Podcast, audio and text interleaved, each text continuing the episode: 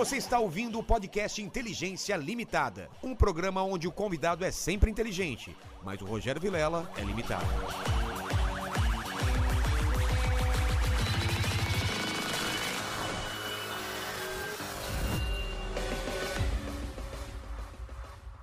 Olá, terráqueos! Como é que você tá? Eu sou o Rogério Vilela e está começando mais um Inteligência Limitada. O programa onde você já sabe a limitação da inteligência acontece somente por parte do mandíbula que fica atrás dos botões de corte de câmera. Discordo, porque hoje, se se você falar isso hoje, você vai fazer feio aí. É verdade. Porque o cara é... É, então acontece por parte do apresentador que vos fala também, porque sempre trago pessoas mais inteligentes, mais interessantes e com a vida muito mais legal que a minha. E o cara tem uma profissão que é muito mais legal do que a minha. O que, que eu sou? É- Podcaster. Você é podcaster. Então, isso não é Youtuber. legal. Youtuber, olha que, Youtuber. que moral que eu tenho. Chega no hotel, coloca youtuber, o cara fala, o quê? Agora o nosso amigo aqui não. Mas antes de falar com o Douglas Galante, que a gente vai falar é com o pessoal aí da, da live, Mandíbula, como o pessoal manda pergunta e participa. Cara, é muito fácil. É só mandar superchats. Os valores a gente fixou aqui no chat do, da live. Então, dá uma olhadinha lá no comentário fixado do Inteligência Limitada que você vai saber os valores para mandar perguntas, comentários e jabazão. Exatamente. O Douglas, é o seguinte, não sei se você conhece o programa, eu sou um cara extremamente... é, Eu não, não gosto de começar a conversar sem ganhar presente. Eu sou um cara, como chama Claro. isso? É, Interesseiro. interesseiro. Interesseiro, Entendi. exatamente. Hoje eu estou com dificuldade de achar as palavras. Acho que eu estou... É porque é um cara muito inteligente, eu fico meio acanhado, cara. Eu também acho. Acho que é. A gente vai falar problema hoje, Problema. certeza, problema. E eu, eu pediria meu presente inútil, essa bandeja estranha que você Seu trouxe. presente inútil. Então tá aqui uma bandeja Tá. muito curiosa. Eu vou tentar entender o que é isso daqui. Eu, eu sei. Você sabe? Porque Eu- ele falou. Não, não falo. Não, falei, Parece uma imagina. tampa de um barril. Certo? É uma tampa de um barril. Tá. Pra quem não tá vendo. Oh, caramba, acionou um negócio aqui. eu lembrei do Breaking Bad esse negócio aqui. É uma tampa de um barril com uma. Tem, uma, tem um círculo no meio aqui, que parece ser o lugar pra colocar combustível, talvez. Quase isso. É, O um, que que é? uma tampa de um barril de shampoo. Shampoo? Shampoo. Na verdade, é, um- é só pra mostrar que ciência, quem faz ciência também faz outras coisas da vida.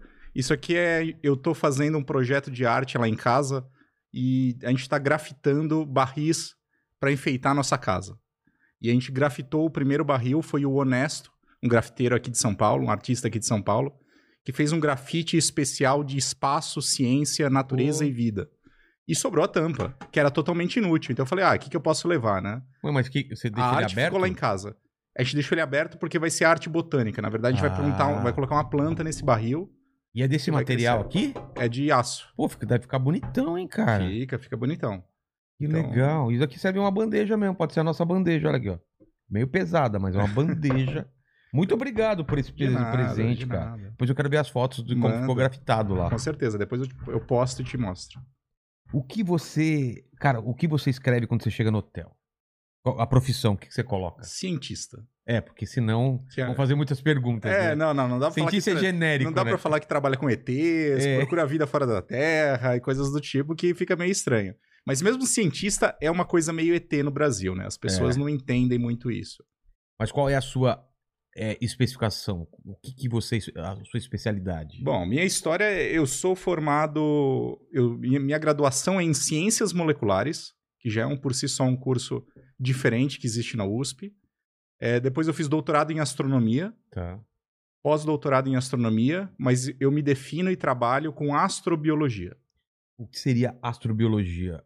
Astro de astronomia e biologia de biologia. Então é procurar vida fora da Terra.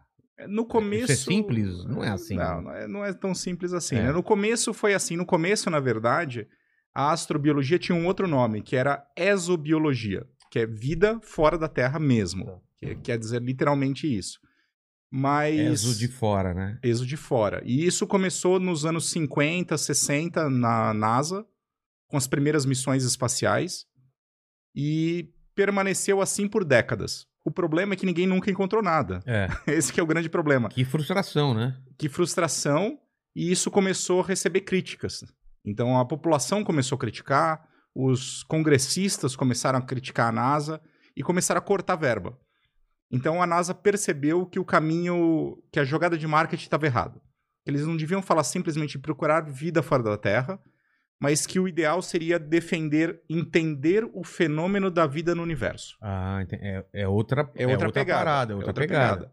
Como que ele surge, como que ele evolui no planeta, é, pensando nele totalmente conectado com os processos geológicos, hidrológicos, vulcânicos, enfim, com todos os processos planetários. E a distribuição, será que existe vida fora da Terra? Então, procurar por vida da- fora da Terra se transforma só em uma das partes do trabalho do astrobiólogo. Tá. Mas ele está profundamente conectado em entender a vida no nosso próprio planeta. Entender a vida do nosso planeta também não é uma coisa simples, né? Porque a gente tem que. Não sei se eu já- começo com uma pergunta tão complicada, mas o que define a vida? É uma coisa simples ou é complicada? Não, é complicado pra caramba. Um- uma É. bactéria, um vírus, ou, ou mais simples do que isso? O que, que é a coisa mais Então, simples? Aqui na Terra, a gente pode pensar nas bactérias como sendo mais simples, Ah, entre é? muitas aspas aí, né? Porque Tá. depende muito da bactéria. Tem bactérias que são muito adaptadas e muito diferentes, com metabolismos muito sofisticados. Mas é, aqui na Terra, se você olha para todos os organismos vivos, é, desde uma bactéria até um elefante, passando Tá. por você lá no meio do caminho. Todos. Mais pra bactéria ou mais pro elefante? É, eu prefiro De não qual- comentar, de né? Já que eu qualquer- sou convidado. Não, é, se você fala. Não tem como não ser ofensivo, né? Se for pra bactéria é ofensivo, se for pro elefante, tá me chamando de gordo. Ah, eu me sinto lisonjeado de me É. comparar a uma bactéria, mas tudo bem. É, porque bactéria a gente acha que é uma coisa muito simples, mas não é tanto assim. Não, não, elas têm metabolismos, ela tem sistema, um sistema celular muito sofisticado Ah, é? que permite que ela viva em todos os ambientes do planeta. Então, bactérias estão presentes desde o fundo dos oceanos até o alto das montanhas, nas Gelo. nuvens, no gelo, nos No deserto. vulcões, no deserto, Caramba. Até na estação espacial. Ah, é? Na planta, na planta nuclear de Chernobyl já encontraram bactérias vivendo na alta incidência de radiação. Caramba. Então, bactérias são foda, em outras palavras. Pode Tá. dizer foda? Pode, claro. Do caralho isso, hein? E- então, elas estão em todo lugar. Então, Então- elas são muito sofisticadas. Mas Mas uma bactéria simples seria a forma mais simples de vida do- aqui no, no planeta? elas são, pelo menos as bactérias mais simples que a gente encontra hoje, elas são muito parecidas com os fósseis dos primeiros seres encontrados no registro geológico. Ah, é? Então, se a gente olha no passado... Porque a gente está falando de olhar a vida no presente É. hoje. Mas a ciência também olha para a vida no passado. Então, a gente pode tentar comparar as duas coisas para dizer, olha, no passado os seres eram desse jeito ou daquele jeito. Tá. Então, se a gente pega os primeiros fósseis que aparecem, que estão lá em 3,5 bilhões de anos atrás, ou até mais tempo atrás, é, eles são muito simples, eles são organismos normalmente arredondados ou filamentosos, é, com- só com uma membrana simples, sem um núcleo organizado. Muito parecidos com as bactérias que a gente encontra hoje. Então, parece que a vida surgiu, ou os primeiros seres vivos eram parecidos com bactérias. Mas eu não respondi a pergunta. É. O, o que eu tava falando é que todos os seres vivos, das bactérias ao- aos elefantes, passando por outras coisas mais complicadas como vírus, prions e outras coisas que a gente pode conversar mais aí no meio do caminho, Tá. é, todos esses seres vivos do planeta, eles são feitos ou eles dependem de células. Sendo que a célula é a unidade mínima da vida como a gente conhece, que Ah, é, feita por um invólucro, então é uma, é uma bolha, Tá. onde dentro da bolha a gente tem que essa bolha ela é semi-permeável, então ela funciona como se fosse um filtro que permite a passagem de certas coisas para dentro e certas coisas para fora.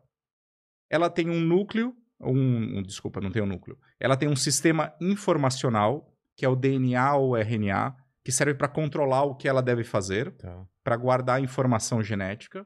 E ela tem um sistema metabólico, que é a maquinaria, que, são, que é a máquina que produz outras células.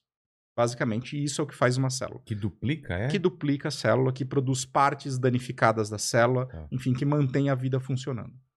Todos os organismos são feitos dessas pequenas partes. Todos, todos. Os vírus não, mas nem os prions, mas eles dependem de células para se reproduzir. Tá. Então, um vírus como o coronavírus, ele invade a sua célula, se reproduz dentro dela, estoura a célula e invade outras. Entendi. Então, todos os seres vivos do planeta, eles dependem de células para funcionarem. Então, é um vida, amontoado de célula. vida como a gente conhece é célula, aqui Tá. na Terra. Então, assim, se a gente quisesse simplificar. Mas isso é o exemplo de vida como a gente conhece na célula. Não quer Tá. dizer que vai ser assim em Marte, Ou, Ou em outra galáxia. em outra galáxia. Pode ser muito diferente disso. Mas é a unidade mínima da vida como a gente conhece. Uma bactéria tem mais de uma célula? Não, bactérias são seres unicelulares. unicelulares. Só são feitos de uma única célula. Mesmo as mais complexas. Mesmo as mais complexas. Tem algumas bactérias que andam em bando. Elas elas estão acostumadas a interagir umas com as outras, trocar material genético, trocar informação, e a gente entende que elas são uns primórdios dos primeiros organismos multicelulares, feitos de múltiplas células. A gente encontra algumas bactérias que vivem assim. A gente não pode dizer que a gente tá numa, numa evolução ou involução de seres vivos, porque isso depende do ponto de vista, né? Porque os dinossauros, eles, eles, foram, fo- é, eles foram extintos, a gente pode ser extinto, e a vida tá sempre se rearranjando e se a- adaptando, não é? É, não quer dizer que a vida surgiu como célula, É, passou para plantinha, Isso, passou para animal, passou para macaquinho, passou para ser humano. Não. Chegou na gente, a gente é o ápice da complexidade e a gente vai evoluir para uma coisa. Não, Não, é, não é assim que funciona. Não, nós somos inteira. Quando a gente usa a definição de evolução natural, evolução darwiniana, nós somos tão evoluídos quanto qualquer bactéria que existe por aí ah, afora. é? Você é tão evoluído quanto o coronavírus. É mesmo, é. Entende? No, no- no entendimento de defi- da definição de evolução darwiniana. Nós somos tão evoluídos Que é quanto. assim, eu sou fruto de uma adaptação em cima de uma adaptação, ao ambiente, adaptação. Isso. Os mais, os mais adaptados foram sobrevivendo e eu tô aqui. Exato. e assim como um vírus. Também, a me- exatamente a mesma Caramba. coisa. Isso explode a cabeça se for pensar mesmo. É, né? o, que o que acontece é que alguns organismos, a espécie daquele organismo, pode ter surgido posteriormente na história evolutiva. Sim. Isso acontece, mas nós humanos somos. Mas como uma mutação, nós, todos nós somos frutos de mutações, né? a gente também. A gente também, nós somos frutos de mutação que fizeram com que a gente divergisse dos hominídeos Ah, ali tá. e desse origem ao Homo sapiens. Mas Homo sapiens, a nossa espécie, só tem 2 milhões de anos. Alguns crocodilos que estão por aí têm centenas de milhões de anos. Caramba. Então, entenda o que você quiser, mas eles são super evoluídos e super bem adaptados ao meio. Os parentes deles estavam junto com os Com dinossauros? certeza. É mesmo? Estavam junto com os dinossauros. Os dinossauros estão, se extinguiram há 60 milhões de anos, né? É. Os crocodilos estavam aí né, já nessa época. E alguns tipos de aves também são evoluções desses dinossauros? As aves, elas são é, evolução de, de- de alguns tipos de dinossauros. Sobreviveram que se sobreviveram ao processo de extinção dos dinossauros, se adaptaram, foram se modificando, dando origem, dando origem a diferentes eh, descendentes que deram origem a isso. Mas já existiam alguns dinossauros que tinham penas. Isso a gente quase não vê nos filmes, né? É, Acho, não que vê no, no filme. acho que no Jurassic World apareceu, eu não lembro Só se agora. for no Jurassic World, nos primeiros eu não lembro, É, não. não é comum, mas alguns dinossauros tinham penas. Então eles Caramba. pareciam mais galinhas gigantes do, Do que que, répteis. do que répteis em alguns sentidos. Você falou que a- a- aqui a gente tem abundância de vida, né? na- vários tipos de vida. Sim. Tem um lugar na Terra que não tem vida? É impossível ter vida? Ou sempre al- alguma coisa se adapta? existindo água, normalmente existe vida. Esse é o preceito básico. Mesmo que seja muito pouca água. E mesmo Nem os- oxigênio, é água o, o lance. água é o lance. Porque existem lugares totalmente desprovidos de oxigênio, sem oxigênio nenhum, que tem vida. O fundo dos oceanos, é, manguezais, por exemplo, são ambientes anóxicos, ambientes sem oxigênio. E tem bactérias e, algum, e um outro tipo de organismo chamado arqueia que vive naquele ambiente assim de boa. Quando a gente fala, quando a gente pensa em oxigênio como necessário para a vida, não foi sempre assim, né? A história da- do oxigênio no nosso planeta ela é relativamente recente. É, esses níveis de oxigênio altos, como são hoje, 21% de oxigênio, que a gente aprende na escola, eles realmente alcançaram nesses níveis cerca de 500 milhões, 550 milhões de anos atrás. A Terra tem 4,6 bilhões de anos. Quer dizer que por 4 bilhões de anos, a Terra teve pouquíssimo ou nenhum oxigênio na atmosfera. Caramba. E existiam organismos vivendo ali, existiam bactérias, existiam outros organismos é, que viviam sem oxigênio. Então o oxigênio não é essencial para a vida. A água, sim. E por que, que a água assim? Tem alguma explicação? A água é o solvente universal, né? A gente aprende também que é o solvente universal, que é onde as reações químicas acontecem. Então, dentro da célula, e a célula não é nada mais do que um mini reator químico. As- Mini reator É, químico. então, o que você faz quando você está bebendo a, a sua bebida agora é processando os açúcares, o álcool, tudo que está aí dentro, é, dentro da sua célula, quebrando essas moléculas em moléculas menores e extraindo energia a partir dessas quebras. Então, o que a gente faz são reações químicas. Tá. Nós somos reatores químicos. O que acontece no interior da célula é isso. É, e essas reações químicas elas precisam acontecer em um meio reacional, em um solvente que é a base onde as moléculas se movimentam e interagem. E o melhor solvente para isso acontecer é a água, porque ela dissolve praticamente todas as moléculas. Ele é um solvente muito versátil. Ele é líquido em uma ampla faixa de temperatura, então ela congela a 0 graus, ferve a 100 graus. Em 100 graus Celsius, que é a temperatura do nosso planeta, ela está líquida. Então ela é muito conveniente para a vida no nosso planeta funcionar. Talvez não seja verdade isso em qualquer lugar do universo. Mas aqui, Em lugares mais frios ou lugares mais quentes, talvez um outro solvente fosse mais útil. Entendi. Mas aqui na Terra, a água é o solvente legal para as reações químicas. Mas no vulcão não é enxofre, não é outra coisa? Tem água É, lá também? Tem água também. Tem Tem? vapor de água, tem vapor. Tem sempre um pouco de água. O lugar mais seco da Terra, bom, um dos lugares mais secos da Terra é, são chamados vales secos ou dry valleys na Antártica. Tá. Lá é um dos poucos lugares na Antártica, no continente antártico, que não, que não é coberto por um, por um manto de gelo. Porque praticamente não tem precipitação lá. Tá. Então não neva, não chove, nem nada. E mesmo assim, no subsolo, existem bactérias que conseguem absorver um pouquinho de, de água que existe na atmosfera e fazer suas reações químicas. Mas a vida segue num ritmo muito lento. Então os metabolismos lá eles são todos mais, de- mais lentos, mais devagar. E no vácuo não tem água? No vácuo é mais complicado. Não tem água. No vácuo não tem água. Daí é mais complicado. Então não existe vida, é, não existe célula que funcione, que opere, que esteja metabolicamente ativa, funcionando em vácuo. É, obviamente, quando a gente fala de vácuo, a gente está ou pensando em ambientes tecnológicos, tipo numa câmara de vácuo do acelerador de partículas onde eu trabalho. Sim. ou no espaço. Né? É, então, nunca foi encontrado um organismo metabolicamente ativo, quer dizer, funcionando, se reproduzindo, crescendo no ambiente espacial. O que a gente sabe que acontece no espaço é que as bactérias são capazes de sobreviver ao vácuo.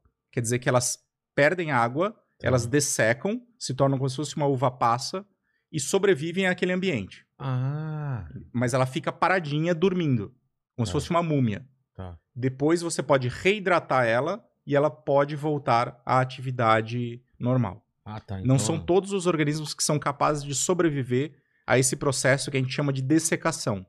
Mas existem algumas bactérias e, inclusive, alguns animais Animais? pequenos. Quais? O tardígrado. Tardígrado. Yes. Tartígrado.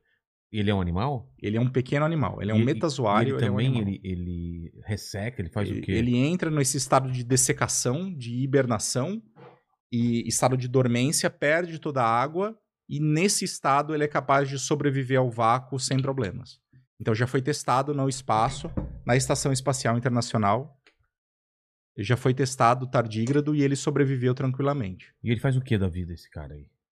Ele vive comendo microalgas. Ele, ele é um organismo muito comum em cidades, inclusive. Ele é conhecido por ser um, orga- um organismo cosmopolita. Então, lugares que tenham água, tem um pouquinho de umidade, um pouquinho de terra e, um- e algas crescendo, ou seja, precisa estar na presença da luz, esse organismo está vivendo. Ele se alimenta de microalgas que existam no ambiente. Então, se você for na calha da sua, da sua casa, por exemplo, tiver um musguinho ali, uma, uma terrinha, se você pegar aquilo e colocar no microscópio, você provavelmente vai ver um bichinho se mexendo e a chance de Ah, ser ele é é visível, ele, ele não é microscópio. Ele é mesoscópico, ele é quase microscópico. Ele tem um pouco menos de um milímetro, ele tem uns 500 micro, meio milímetro por aí. Na sua virilha deve ter um monte desse tardígrado, sei lá, esse negócio aí. Com musgo e umidade. Não? Umidade, talvez. não, se bem que é seco, quando não usa, fica seco, né? É. Caramba! Então esse, esse bicho é difícil de matar, então. Ele é difícil de matar, ele é um extremófilo. Que, que é isso? Extremófilo, como o nome diz, é amigo dos extremos. Então é uma classificação que se dá a vários tipos de Eu organismos. achei que era bolsonarista ou, ou lulopetista, né? Amigo dos extremos. é quase isso. É, são todos aqueles organismos capazes de viver ou, ou que precisam viver em ambientes extremos aqui da Terra. Isso quer dizer ambientes muito quentes, ou muito frios, ou muito secos, ou com alta radiação, ou muito com pH muito alto, pH muito baixo, ou com alta salinidade ou alta pressão. Então existem uma variedade de ambientes, Na Fossa Mariana, por exemplo. bizarros. Lá no fundão. Por exemplo, a, on- a 11 quilômetros de profundidade É. na Fossa das Marianas, tá cheio de bactérias e arqueias e vírus vivendo naquelas condições de alta Ah. pressão. Cara, e sem luz nenhuma. Sem luz nenhuma, é, quase sem aporte de nutrientes nenhum, porque não, Não- tem Não chega até lá. carbono orgânico disponível, né? Não tem alimento ali fácil. Então, mas mesmo assim existem alguns organismos, especialmente aqueles que vivem próximos às fontes hidrotermais, que são verdadeiros vulcões submarinos que existem em alguns ambientes no fundo do oceano, que despejam no mar eh, vários elementos químicos, despejam enxofre, como você falou dos vulcões, ferro, cobre, vários outros metais. E existem algum- algumas bactérias que são capazes de usar esses metais para a produção da própria energia. Como a gente produz energia a partir da respiração, elas respiram, de certa maneira, esses metais, Entendi. produzindo energia também. Então elas escavam a energia da onde elas conseguem e vivem naquele ambiente extremo.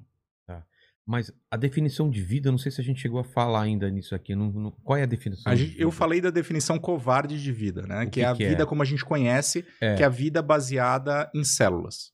Então, vida- essa é uma definição covarde que você fala porque é, é restrita ao nosso conhecimento. é, é até onde a gente conhece. Isso, na verdade, não é tanto uma definição de vida, mas é uma síntese da vida, né? Tá. Então, olhando todos os exemplos de vida, eu posso chegar a essa síntese de que vida é tudo aquilo feito de células. Mas existem tentativas de definições mais gerais de vida, é, que tentam não se prender à definição celular de vida.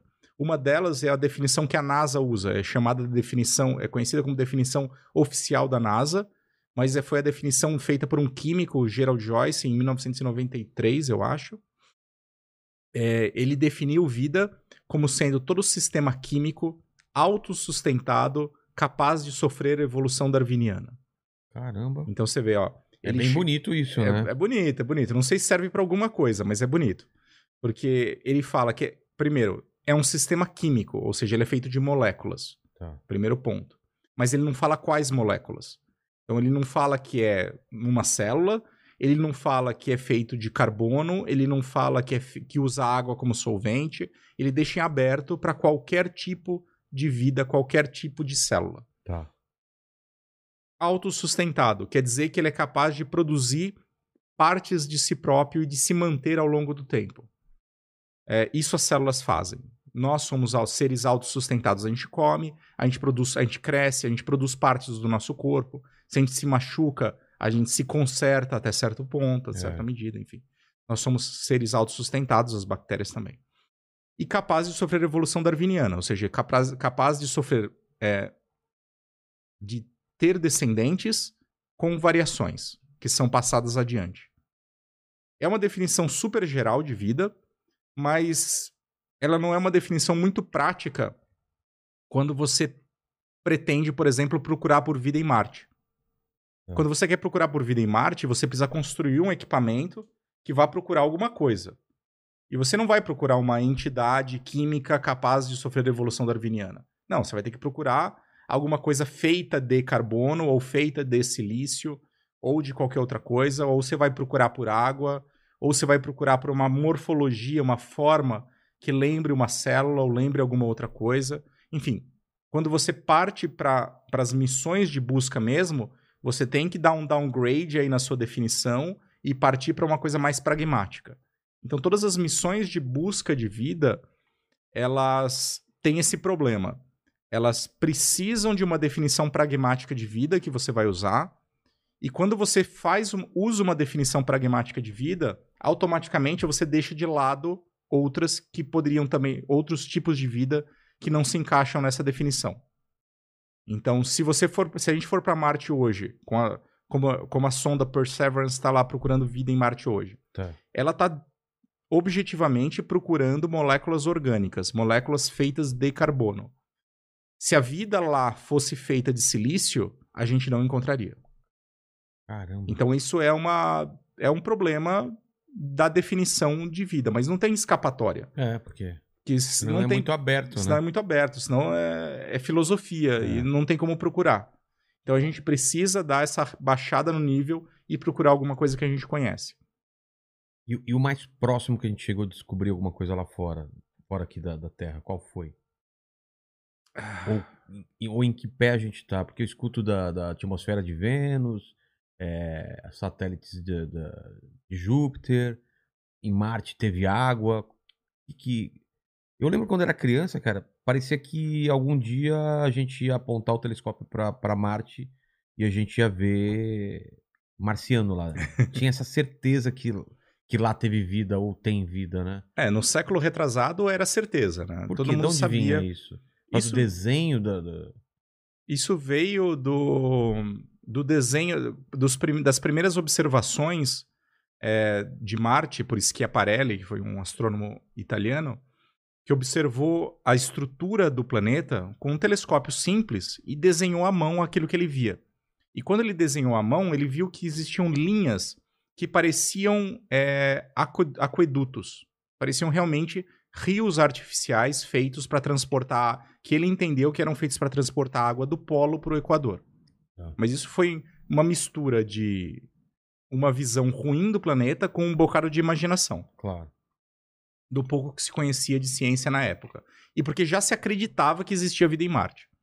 Então, ele misturou tudo isso, fez essa proposta de que Marte tinha esses canais tecnológicos aí para transporte de água. Mas hoje, com telescópios me- melhores, o que, que eram essas linhas? Ou, tipo, era só defeito na lente do cara? parte era defeito da Ah, é? lente, mas grande parte, grande parte eram estruturas deixadas por antigos rios no planeta. Ah, então. Tive- Tinha rios, Tinha rio mesmo. tinha Marte teve rios, teve lagos, teve oceanos, Caramba! e essas marcas estão na superfície do planeta, então você vê vales gigantescos, como se fosse o nosso Grand Canyon, Sei. mas um Grand Canyon gigantesco que existe no- em, em Marte, que foi Ficaram? cortada por um rio, que ficaram, porque Marte perdeu a água, né? Como? no tempo. Bilhões de anos atrás, 3 bilhões de anos atrás, mais ou menos, Marte passava por um período chamado Noaquiano, que era um período que tinha, em que Marte tinha uma atmosfera como a do nosso planeta, uma atmosfera espessa, tinha água líquida na superfície, tinha um oceano que cobria toda a superfície, Toda, Rio. toda? qua- quase, Quase toda. Tinha toda. espaço para rios e lagos. Tá. É, mas Marte é um planeta que é menor que a Terra. E por isso ela tinha um campo magnético. Como a Terra tem um campo magnético, que é o que faz as nossas bússolas apostar- apontarem para o norte. Mas mais do que isso, o campo magnético ele tem um papel fundamental em proteger o nosso planeta da radiação espacial. Ele funciona como se fosse um escudo. A radiação emitida pelo Sol, é, chamada vento solar, Sei. Vem pra cá. que são partículas, ela, sa- ela sai do Sol e ela bateria diretamente no nosso planeta. Se ela bate direto na atmosfera, ela começa a quebrar as moléculas de nitrogênio, de oxigênio e de água que existe na atmosfera, e isso é perdido tipo, para o espaço. fritar essas coisas? A gente chama de erosão, Tá. Mas é basicamente fritar a atmosfera. Qual que é aquele filme bizarro? O núcleo, né? É, é. Vocês lembram do núcleo? Que Lembro. para o núcleo É. e daí, daí começa a entrar Eles o vento solar. bombardear o, núcleo, é? bombardear o núcleo, É. exato. Então, Esse Então- núcleo protege a gente, então, núcleo- desse ataque do vento solar. esse Fazendo núcleo- o quê? ele o que o campo magnético faz, ele deflete, ele desvia esse vento solar da Terra. Então existe uma interação das partículas carregadas com o campo magnético que faz com que eles desviem do planeta. Mas não tá no centro da Terra? O núcleo tá, mas esse núcleo gira e quando ele gira, ele funciona como se fosse um dínamo. Sei. E quando o dínamo gira, ele produz um campo magnético com formato dipolar. Caramba. que, que envolve todo o nosso planeta e numa dimensão muito maior que a Terra. Então isso é bem maior que a Terra. A gente tem um escudo na nossa volta.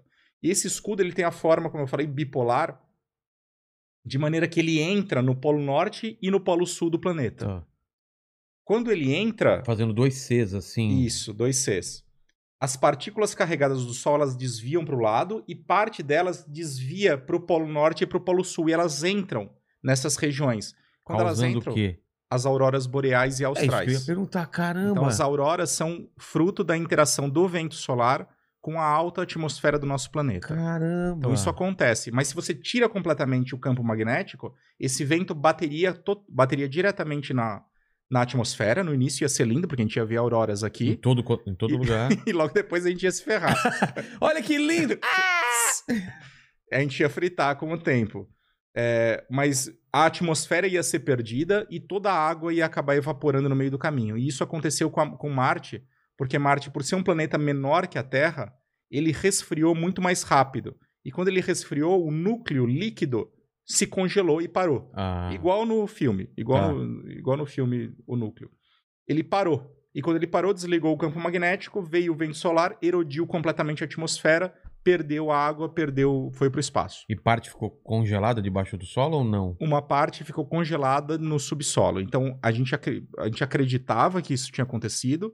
As últimas missões comprovaram isso usando espectrômetros alfa e outras técnicas é, analíticas para mostrar e mapear o gelo que existe em Marte. Então, hoje a gente sabe que existe gelo no subsolo marciano. Mas esse gelo, essa água não é parecida com a nossa composição de água daqui, ou é parecido? É parecida com a água, quer dizer, a É H2O. H2O, H2O mas igual com muito metal, com muita coisa O tóxica. que a gente sabe é que em vários locais existe uma alta concentração de sais, principalmente perclorato, perclorato de magnésio, que é um sal que é tóxico. Então não é uma água muito simples, Potável. assim, não é água potável não para a maioria dos organismos. A gente vem, inclusive meu grupo mesmo vem estudando micro-organismos aqui da Terra que seriam capazes de sobreviver em ambiente com ricos em perclorato, para usar eles como mo- modelo para a vida em Marte. Então, Mas gente- n- não sei nem se é sua área de, de conhecimento, mas para a gente aproveitar essa água para torná-la potável é possível. É A gente possível. vivendo lá. É possível, mas é, teria que passar por um processo de filtragem. Tem um processo de filtragem de, que chama ultrapurificação ou osmose reversa, que é o mesmo que, por exemplo, Israel usa para aproveitar a água do oceano. Eles têm aquelas grandes estações dessalinizadoras. Tá. Dá para dessalinizar a água de Marte também usando esse mesmo tipo de tecnologia. Então é possível. E não dá para bombardear e fazer essa água jorrar e transformar em lago. É, eu tô Se ela- viajando, né? É. Teve- Ah, provavelmente algum filme já fez isso, Teve é? propo- Já teve propostas, inclusive, de pesquisadores de fazer esse tipo de coisa, de jogar uma bomba nuclear É. de, e fazer isso. Mas se a gente fizesse isso, é, a água ia, ia toda para a atmosfera e ela rapidamente ia ser evaporada para o espaço. Porque não tem o. A não tem o campo magnético e a atmosfera hoje ela é muito rarefeita. A pressão lá é mil vezes menor que a pressão aqui da Terra. E não tem como É reati- vácuo, né? reativar esse núcleo e, e transformar Marte Não. no que ela era no passado. Né? Não, reativar o núcleo não, porque ele endureceu completamente, não com nenhuma tecnologia que a gente conheça, Tá. pelo menos, né? É, existem propostas de, faz... de criar campos, campos magnéticos artificiais em Marte. De levar. Isso é uma área conhecida como geoengenharia ou terraformação, É, terraformação já ouvi falar. Que é, Que é um transformar. é muito, a ideia é muito legal, é muito né? legal. É transformar planetas. né? É. Talvez no futuro a gente seja Ah, capaz Star de fazer Trek isso. 2, o Ira de Cano, tem isso? Sim, né? quem- Você O- não sabe o que é isso, né? Não, Spock, sou- Spock volta à vida. É, volta, volta a vida. Eles jogam tipo de uma bomba no planeta e ele vai terraformando, ele vai criando vida lá, cara. E o Spock tá lá, por isso que ele volta à vida, entendeu? E já tinham lançado o Spock lá, né? Sim, já tinha É. lançado Spock. Então terraformar.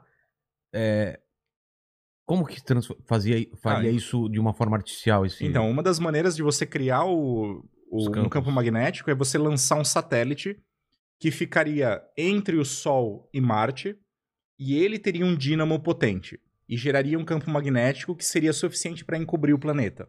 Isso já foram feitas Caramba. algumas contas e não é impossível com a tecnologia que a gente tem. Ah, é? Não é impossível. Então não precisa de um campo magnético tão absurdo assim para gerar os campos necessários. Caramba, cara, Então, que absurdo. Então seria possível gerar um campo, pelo menos isso seria possível. Agora, Depois ainda, disso. depois disso a gente vai ter que produzir, a gente vai ter que transformar a atmosfera do planeta numa atmosfera mais densa. E para isso teria que fazer uma coisa brutal como você propôs. Explodir uma bomba, jogar toda a água para Pra- evaporar toda a água para a atmosfera, de maneira que ela enriquecesse a atmosfera e transformasse ela em alguma coisa mais respirável. A gente tá falando de, de Marte. Aí vamos pra Vênus, então, que é do outro lado, né? Mais Certo. perto pro Sol. Isso. Como que, como que pode ter organismo na atmosfera, assim? Você falou qual, como chama? Os... A fosfina? É, o que, que é fosfina? Fosfina é um gás, é um gás, é pH3, né? É um gás de fósforo que supostamente foi detectado no planeta ano passado, né? Lá Então, em Vênus. Em Vênus, ano passado. Foi detectado remotamente usando radiotelescópios aqui da Terra, Tá. é, que mostraram que existia esse gás, mas não espalhado pelo planeta de forma geral, mas concentrado nas nuvens mais altas do planeta, a cerca de 50 quilômetros de altitude. É, isso foi um bafafá na época, todo mundo ficou falando da fosfina, porque aqui na Terra, fosfina basicamente é produzida em processos tecnológicos, industriais, Pra... ou, por exemplo, para produzir alguns tipos de droga. Não sei se vocês lembram do Breaking Bad. Claro. A primeira cena, quando ele explode o. A, quando Sei, ele explode a van, ele a- produz fosfina. Pra quê? Ele tava tentando fazer o quê lá? Ele tava tentando matar os caras. É que eu não assisti Breaking Bad muito, mas ele Não. tava tentando matar o cara que tava perseguindo ele. É. Mas ele faz fosfina com esse intuito de explodir. Porque ele sabia que ia explodir. Mas é um processo. é- A fosfina é um subproduto do processo de produção de metanfetamina. Ah, tá. Entendi. E então, por exemplo, isso é um dos exemplos, né? Mas é, então ela é produzida em alguns processos industriais que usem fósforo e também ela é produzida por alguns organismos que vivem em ambiente anaeróbico aqui na Terra, por exemplo, manguezais, pântano. É, você já ouviu falar do fogo fato Já, claro. ou boitatá? Aqui no Que Brasil é- a gente até tem, um boitatá. cemitério normalmente, né? Tem Que- cemitério, que é aquele foguinho que aparece, aquela luminosidade que aparece à noite, uma cor azulada. Aquilo é queima de metano com fosfina Ah, produzida por micro-organismos que estão degradando o, o cadáver Caramba. no subsolo em ambiente sem oxigênio. Tá. Então, o resumo, da, o resumo da ópera é esse. A fosfina aqui na Terra ou é produzida por esses micro-organismos ou é produzida por tecnologia. Se a gente observa isso em Vênus, não tem tecnologia para isso. supostamente não tem tecnologia. É. Portanto, a, a conclusão seria talvez tenham micro-organismos. Essas eram as duas opções e tinha uma terceira. Pode ser que exista um processo fotoquímico, um processo de interação da luz com materiais, com substâncias, que poderiam produzir fosfina, mas seria um processo totalmente desconhecido da ciência até hoje. Então, qualquer uma das três opções que existisse em Vênus seria super interessante. Claro. E o, inter- o legal de ter sido encontrado a 50 quilômetros de altitude em Vênus é porque nessa altitude as temperaturas de Vênus são mais agradáveis. Na superfície do planeta, por conta do efeito estufa que existe no planeta, a temperatura é de 450 graus. E Isso É é, um- agradável. isso não é nada agradável na superfície. Mas quando você sobe a 50 quilômetros, as temperaturas ficam entre 40 e 20 graus Celsius Ah, tá. E tem a presença de luz e a gente sabe que existe água ali também. Então, e por Forma isso de vapor. na forma de vapor e em gotículas também. Isso já e por isso já, já foi teorizado lá nos anos 60 pelo Carl Sagan, o astrônomo norte-americano, é, que poderiam existir formas de vida vivendo flutuando em Vênus. Ele já tinha falado isso? Ele já tinha falado isso num artigo da Science dele Caramba. de 1966, eu acho, dizendo de formas de vida flutuantes de Vênus. Então, e claro, foi uma ideia louca do Sagan, que só o Sagan podia ter tido, É. né? Com a genialidade dele, que ficou guardada aí na gaveta todo esse tempo. E quando foi encontrado fosfina exatamente naquela região, todo mundo pensou: opa, quem sabe o Sagan não estava tão errado. E talvez existissem micro-organismos vivendo ali nas nuvens de Vênus. Mas isso não é rápido de provar? Teria que ir para Vênus. Então, é tão complicado assim? Não, não é tão complicado e existem missões que foram aprovadas logo depois dessa possível descoberta para serem mandadas para Vênus para vasculhar o planeta e ir até as nuvens. É, mas claro, depois que foi publicado isso, vários outros estudos vieram atrás para mostrar que o primeiro estava errado. Ah, é? É sempre assim, né? Ciência é assim. É. Um fala uma coisa, todo mundo cai em cima para mostrar que tá errado. Isso é normal. É o, pro- é o processo, processo, né? E sobrevive a teoria mais forte, né? Darwiniano. darwiniano. E, e vários outros trabalhos mostraram que esse primeiro artigo ele tinha alguns, algumas deficiências e muito provavelmente a detecção de fosfina não estava certa. Caramba. Então, é, a detecção de fosfina hoje não é confirmada em Vênus. Então, aquilo tudo que eles falaram de que Pô, foi detectada então- fosfina, então, por enquanto, está em aberto. É, não é, foi é detectada muita fosfina. vontade de achar vida. É, A galera fica forçando a barra às vezes, né? todo mundo superinterpreta as coisas. É a mesma É. coisa que aconteceu com, com aquele meteorito. É, em formato de charuto lá, não é? Não, não, nem esse. Você tá ligado nesse daí? Esse também, o- o- o- aquele que veio de- do ambiente Tem um nome muito, muito estranho, né? Ou Oura, Omulalabs. Vê aí depois Vou pesquisar. Tá. E, mas eu tô falando de uma história mais antiga, que foi um meteorito que foi encontrado na Austrália, o meteorito de Allen Hills. É, que é um meteorito super interessante porque ele é um meteorito marciano, no sentido de que ele foi arrancado do planeta Marte, então alguma, algum asteroide bateu em Marte, arrancou pedaços de rocha, Tá. que voaram para o espaço e essas rochas ficaram vagando pelo espaço por milhares de anos ou milhões até que eles caíram aqui na Terra. E nesses pedaços de meteorito é, foram feitos estudos de microscopia e foram encontradas umas estruturas que lembravam fósseis de bactérias, iguais os fósseis de Caramba. bactéria que eu estava comentando aqui no começo. E foi feito uma- um press release aí, um anúncio público da NASA, inclusive o Bill Clinton, foi na época do Bill Clinton ainda, foi a público junto, dizendo encontramos vida fora da Terra, encontramos vida em Marte. E depois outros estudos vieram e mostraram que aquelas formas de vida, na verdade, não eram formas de vida, mas eram simplesmente é, frutos de processos, processos é, físico-químicos, processos geológicos que produziram estruturas que lembravam vida, Caramba. mas que não eram vida. É o que a gente chama de pseudomorfos, ou fal- formas falsas. Então, de novo, a gente tem que tomar muito cuidado com esses anúncios. Por isso que a NASA hoje é muito mais cuidadosa. Cuidadosa em anunciar em alguma coisa. É, no passado também a gente ouvia essas estações de rádio, não sei como chama, essas que ficam procurando vi- vida também, que são, são enormes e ficam também nas montanhas procurando sinais de rádio, né? Sim. Primeiro eu queria saber por que, que se procura ra- sinais de rádio e, e por que, que às vezes o pessoal confunde que parece uma mensagem alienígena e não é. O que, que eles ficam Bom, procurando? A gente procura em si- a gente, a gente tem que pensar. Quando a gente fala de busca de vida, a gente tá, gente tá falando de busca de vida inteligente. Ah, aí já não é qualquer tipo de vida. Não é vida bactéria. É claro. Não é Eles bactéria. não vão ter um programa de rádio nem de televisão. É, precisa ser uma civilização que tenha capacidade comunicante, capacidade tecnológica para produzir algum tipo de sinal que a gente consiga detectar. E o que a gente aprendeu da nossa história, de novo, a gente está sendo é, geocêntrico, né? É Antropocêntrico. Muito e- egocentrismo da É. gente achar que o pessoal vai passar pelo mesmo processo. A, a primeira coisa que a gente descobriu com capacidade de comunicação a longa distância foi o rádio, É. né? Que começou no 1800 e, e só avançou desde então. Então foi o primeiro, é o primeiro passo da civilização até onde a gente conhece, né? As outras formas de comunicação que a gente pode pensar, laser, sei lá o que mais, é, comunicação a longa distância, só vieram muito depois na história. Então a gente acredita que a comunicação. E a- até hoje a gente usa rádio para se comunicar, né? Então a gente se comunica com as naves no espaço por sinais de rádio. Tá. Então rádio é a forma de comunicação mais eficiente a longa distância até onde a gente conhece, mais eficiente, mais barata que a gente conhece. Por isso que a gente procura, vasculha é, sinais de rádio em frequências muito específicas. A gente acredita que sejam frequências mais comuns. Mas, de novo, é é antropocentrismo. O que, que, que é frequência? Frequência é a faixa, igual quando você tinha um rádio antigo, que você, dial. que você mudava o dial e colocava na. Jovem Pan, ou sei Sei. lá, na Bandeirantes, ou seja lá no que for. Cada uma daquelas estações é uma frequência de rádio, que é a frequência que ela vibra, A onda. a- que a onda de rádio vibra. Então, cada, cada estação tem uma frequência, tem uma vibração específica.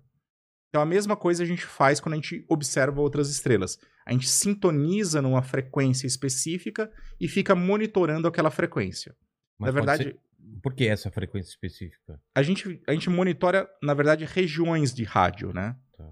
É, a gente usa uma frequência específica, que é o que a gente chama da linha 21, de 21 centímetros do hidrogênio.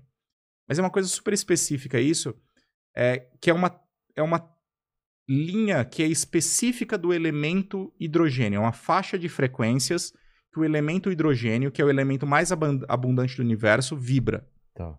E a gente só escolheu essa faixa de frequência exatamente por isso. Porque a gente imagina que um ser vivo, inteligente, com uma civilização inteligente, usaria o mesmo raciocínio que a gente. Ia pensar, se eu vou me me comunicar, eu vou me comunicar na frequência mais comum. Tá. Então vamos selecionar essa. Mas a gente seleciona a, fre- a frequência de 21 centímetros do hidrogênio e observa toda uma faixa de frequências em torno dela. Então a gente observa simultaneamente vários canais, como se fossem várias estações de rádio. E a gente observa tudo ao mesmo tempo. É, mas o, o engraçado, pelo menos no, no livro do o Contato lá do Carl Sagan, que depois Aham. até fizeram um filme, é que não necessariamente a gente tá querendo se comunicar. As ondas que saem, que a gente transmitiu desde o começo, televisão e, e rádio, elas estão indo para o espaço mesmo sem a gente ter tido a intenção de que isso acontecesse, não é? Sim. Então também pode acontecer de um extraterrestre, de outro, de outra civilização, tá fazendo programas internos de rádio e televisão e isso tá, tá indo para todos os lados, né? Não é isso? Isso acontece. A gente sabe, inclusive no Mas você filme entendeu a con- minha pergunta? Eles não estão querendo mandar mensagem pra gente. Eles É. simplesmente estão fazendo programas deles. pode acontecer, mas tem um problema aí nessa Domingão do Marcianão, sei lá. né? Pode acontecer. Fala outro aí, B- BB Vênus. É, vai, vai, pensar rápido, cara, vai. É, Saturno. Saturno acontece. boa, boa, boa. Boa, mandou bem. Você agora, Plutão. Sem palavrão. Programa de meio Caldeirão do né? Plutão. Caldeirão do Plutão. bom. muito bom.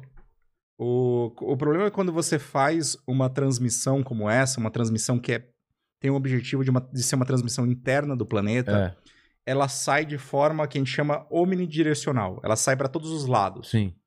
E isso tem um princípio de. É igual quando você joga uma, uma pedrinha na água e você vê as ondinhas se propagando. Você vê que a intensidade da onda, no começo ela é alta e É. depois ela vai diminuindo até que ela fica bem rasinha. Exatamente. Então a intensidade da onda ela diminui com a distância. Ou seja, ela vai ficando menos intensa com a distância. Então uma transmissão omnidirecional ela fica muito fraca rápido. Então mesmo que a gente tenha Ah. transmitido aqui lá nos anos 40 as primeiras transmissões de televisão, que foi a Olimpíada de Berlim, teve o Hitler, O Hitler, é, a história coisa até é isso. horrorosa, né? Não, é até isso, né? Porque pra quem não assistiu o filme ou leu o livro, os caras mandam de volta essa transmissão pra gente. Exato. Com o discurso do Hitler, né? Exato. Olha que assustador, a primeira coisa que os caras recebem. Então, mas essa transmissão, ela, ela é muito fraca. Hoje, ela viajou dos anos 40 até hoje. São quantos anos? São, são 80 anos de viagem aí. É, são 80 anos luz de distância. Isso é uma distância gigantesca em termos astronômicos, né, em É. termos normais. Ela já, te- já teria alcançado vários planetas outros, além dos nossos sistemas solares. Existem centenas de planetas que ela já alcançou. O problema é que a intensidade dela chegaria muito baixa. Cara tem, tem um equipamento muito. Muito... sensível. Na verdade, ela chega tão baixa que ela começa a se misturar com o ruído de fundo de rádio que existe no espaço. Existe um ruído de rádio que é do próprio espaço. Espaço que produz. O Big Bang tem um ruído, produziu um ruído de rádio que está se propagando até hoje. Que é o, o que a gente vê na televisão quando, quando não tem nada, aquele chiado, aquele chuvisco. Aquele, é- aquele tá- sabe não aquela- é do Big Bang. Mas você sabe aquele, Sei. corrida. Meu pai falava que era corrida de arroz, e eu acreditava. Olha lá a corrida de arroz, vamos apostar na. co-" Eu ficava, é, pai, não sei o quê. Aquilo lá não tem nada a ver com esse. Não tem nada a ver com isso. Você precisa de um equipamento muito mais sensível para detectar esse ruído. Mas o que, que é aquilo? Não sei se. Não tem nada a ver. Aquilo é primariamente ruído eletrônico mesmo. Ah, é produzido é- pelo próprio equipamento. Tá, tá. Não é ruído de fundo que existe. Mas aqui, se eu tiver um, um sensor, ou se eu pegar um rádio e ligar em diferentes frequências, eu vou ter ruído, eu vou ter. Mas isso é o quê? Isso é ruído que tem de interferência no ambiente. De diferentes. O meu celular, o seu celular, Ah, tá. o computador, Um o gerador elétrico. Qualquer coisa que tiver por aqui vai produzir esses, esses ruídos que vão se somando. Tá. Então, uma transmissão desse tipo, ela já estaria. A ondinha dela já teria esvaecido, Mis- misturado se misturado no fundo e desaparecido. Então, se a gente quer se comunicar com um outro planeta, se um outro planeta quer se comunicar com a gente, Eu aponto. você precisa apontar usando uma antena. Tá. Uma antena que seja colimada, focalizada. E, e isso a gente. É isso que a gente faz com os nossos radiotelescópios. E existe uma tentativa que é chamada de SETI. SETI é S-E-T-I, é Search for Extraterrestrial Intelligence Tá. que são as tentativas de busca de inteligência extraterrestre. Existe o chamado set passivo, que é o cara que é o que é o set, o, o, o objetivo que tem o objetivo de simplesmente ficar escutando as antenas de rádio e procurando sinais, e o set ativo, que tem o objetivo de enviar sinais. Tá. A gente já fez isso algumas vezes. Então a gente escolheu algumas estrelas e usou um radiotelescópio gigante, aquele radiotelescópio do Arecibo, Tá. que caiu até pouco tempo atrás, né? Desmoronou. E a gente usou ele para transmitir é, uma mensagem para outros planetas. A gente tentou fazer set ativo. E daí sim você pode ter potência suficiente para alcançar um outro planeta.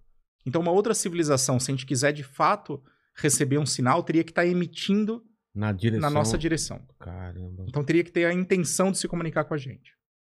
Ou com a gente ou Ou com alguma coisa, coisa, que, é. que ele acha que tem aqui. É, e daí tem gente que tem. que se preocupa que a gente nunca deveria fazer isso, É. né?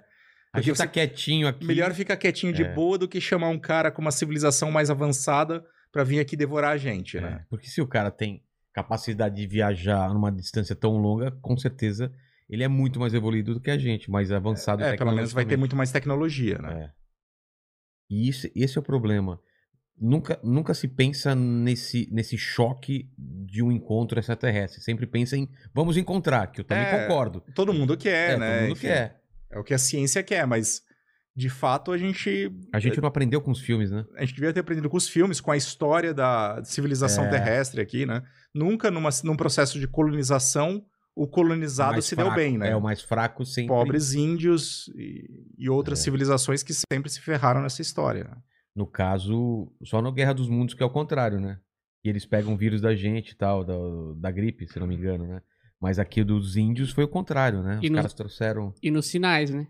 Que eles chegam aqui, o planeta é de água, e eles morrem. Mas aí, mano, aquilo lá, cara. É que os caras é que os cara falaram, como chama o planeta lá mesmo? É Terra. Ah, então não tem água. Bora lá. Se chamasse água, eles não vinham. Cara, é um, é um erro de. O cara que fez o, o planejamento, cara, tá, Mas- ma- foi mandado embora na Na, ver- hora. na verdade, é genial. É genial o quê? Porque essa é a última coisa que você ia pensar. Como assim? Porque o, o alienígena vem, e tá, tá dominando o planeta, igual você- a gente vê no filme. Sim. E aí a última coisa que você ia pensar é que a fraqueza dele é água, exatamente porque o planeta é de água. Sabe por que, que você Aí ia ia pensar tentar. isso? Porque é uma ideia idiota! é um roteirista. O, o, o, o Shyamalan, cara, eu, eu odeio e amo ele, cara. Eu, tô até, eu nem vi o último filme dele que eu tenho medo. O da ilha deserta lá? O tempo, né? É, não, não vi. Mas essa ideia da gente procurar em filme que sempre são humanoides é, é muito pequena essa chance também, né?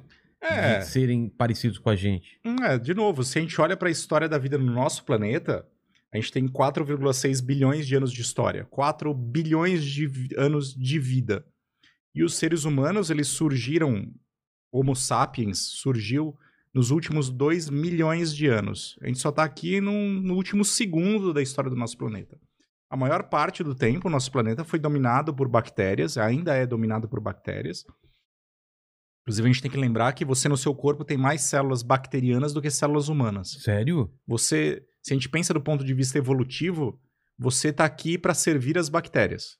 É mesmo? É. Você, acha que sua função do mundo, no mundo aqui, sua finalidade era o quê, né? Fazer o podcast, não é, cara? Não, é, é ajudar as bactérias. É ajudar as bactérias a crescerem e mesmo, sobreviverem. Então a gente tem uma, uma relação muito próxima das bactérias. Então, o nosso planeta é de bactérias, o nosso planeta é, foi dominado por. A, segunda, a maior biomassa do planeta são plantas. Então, se, você, se um alienígena olhasse para aqui, ele ia ver que os organismos que dominam o nosso planeta são as plantas. Mas E não bem s- mais, elas estão bem. Em termos de biomassa, é muito maior. É muito maior? Muito maior. A primeira biomassa são plantas, a segunda biomassa são bactérias. Eu não sei, os seres humanos estão Caramba. são a ralé dessa história aí. Não, mas o que me parece também é que a gente é, é, é fruto de tantas combinações improváveis que se começasse tudo de novo o processo, dificilmente a gente chegaria no mesmo resultado. Ou tô errado? Bom, o- pelo que a gente sabe de evolução, a gente nunca chegaria no mesmo Nunca. resultado. É impossível, né? Até onde a gente sabe. Existem alguns processos chamados de evolução convergente, que a gente diz. Que a gente vê diferentes caminhos que, de repente, se juntam em outro. Mas acontecer uma repetição é uma coisa difícil. Então, acontecer, surgir um outro hominídeo é uma coisa que seria muito difícil. Por que, que não vai ser um atum inteligente, É. um, um polvo inteligente, como a gente sabe. Aqui na Terra, os polvos têm uma inteligência que é comparável dos seres humanos em Como termos, assim? em termos de número de, de células neurais. Não é muito diferente de um ser humano. É menor, mas é- não é tão diferente. Caramba. Então, os polvos, eles têm inteligência, eles têm órgãos sensoriais, têm capacidade de resolução de problemas, têm socialização, que é muito parecida em vários, em vários sentidos com os seres humanos, e eles surgiram muito antes e divergiram dos seres humanos muito antes. Então, uma coisa que a gente enxerga na natureza é que o surgimento de inteligência é parece ser uma coisa que é convergente, que é comum. Mas inteligências de diferentes tipos. Ah, a gente tá. tem a inteligência dos polvos, Golfinho. a gente tem os golfinhos, que são mais óbvios aí, é, os mamíferos todos, né, são, têm um certo tipo de inteligência. Mas a gente tem os insetos, que têm habilidades sociais de resolução de problemas também. Ah, é? As, a- as formigas, as abelhas, todas elas têm uma inteligência, mas é uma inteligência muito mais... É a inteligência organiza- de colmeia, né? Or- Organização. uma organização social muito forte. Bom, você deve lembrar dos Borgs, né? É. Então, que era é, esse, esse é tipo esse de mesmo, inteligência esse mesmo tipo de inteligência, compartilhada, né? inteligência quase. distribuída, né? a Distribuída? É. A- As, as abelhas e as formigas têm isso? Tem isso, a- o, to- o todo é maior que a soma das partes, né? Quando Entendi. você junta o todo, eles são capazes de resolver problemas que as partes separadas seriam incapazes de resolver. É. Então, a inteligência ela aparece de diferentes formas. Então, é altamente improvável que a gente vai encontrar coisas humanoides, e menos ainda falando em inglês, como todo bom filme É. americano, né? Mas é muito provável que a gente encontre algum tipo de inteligência. Isso, é, isso eu diria que é, é bem provável.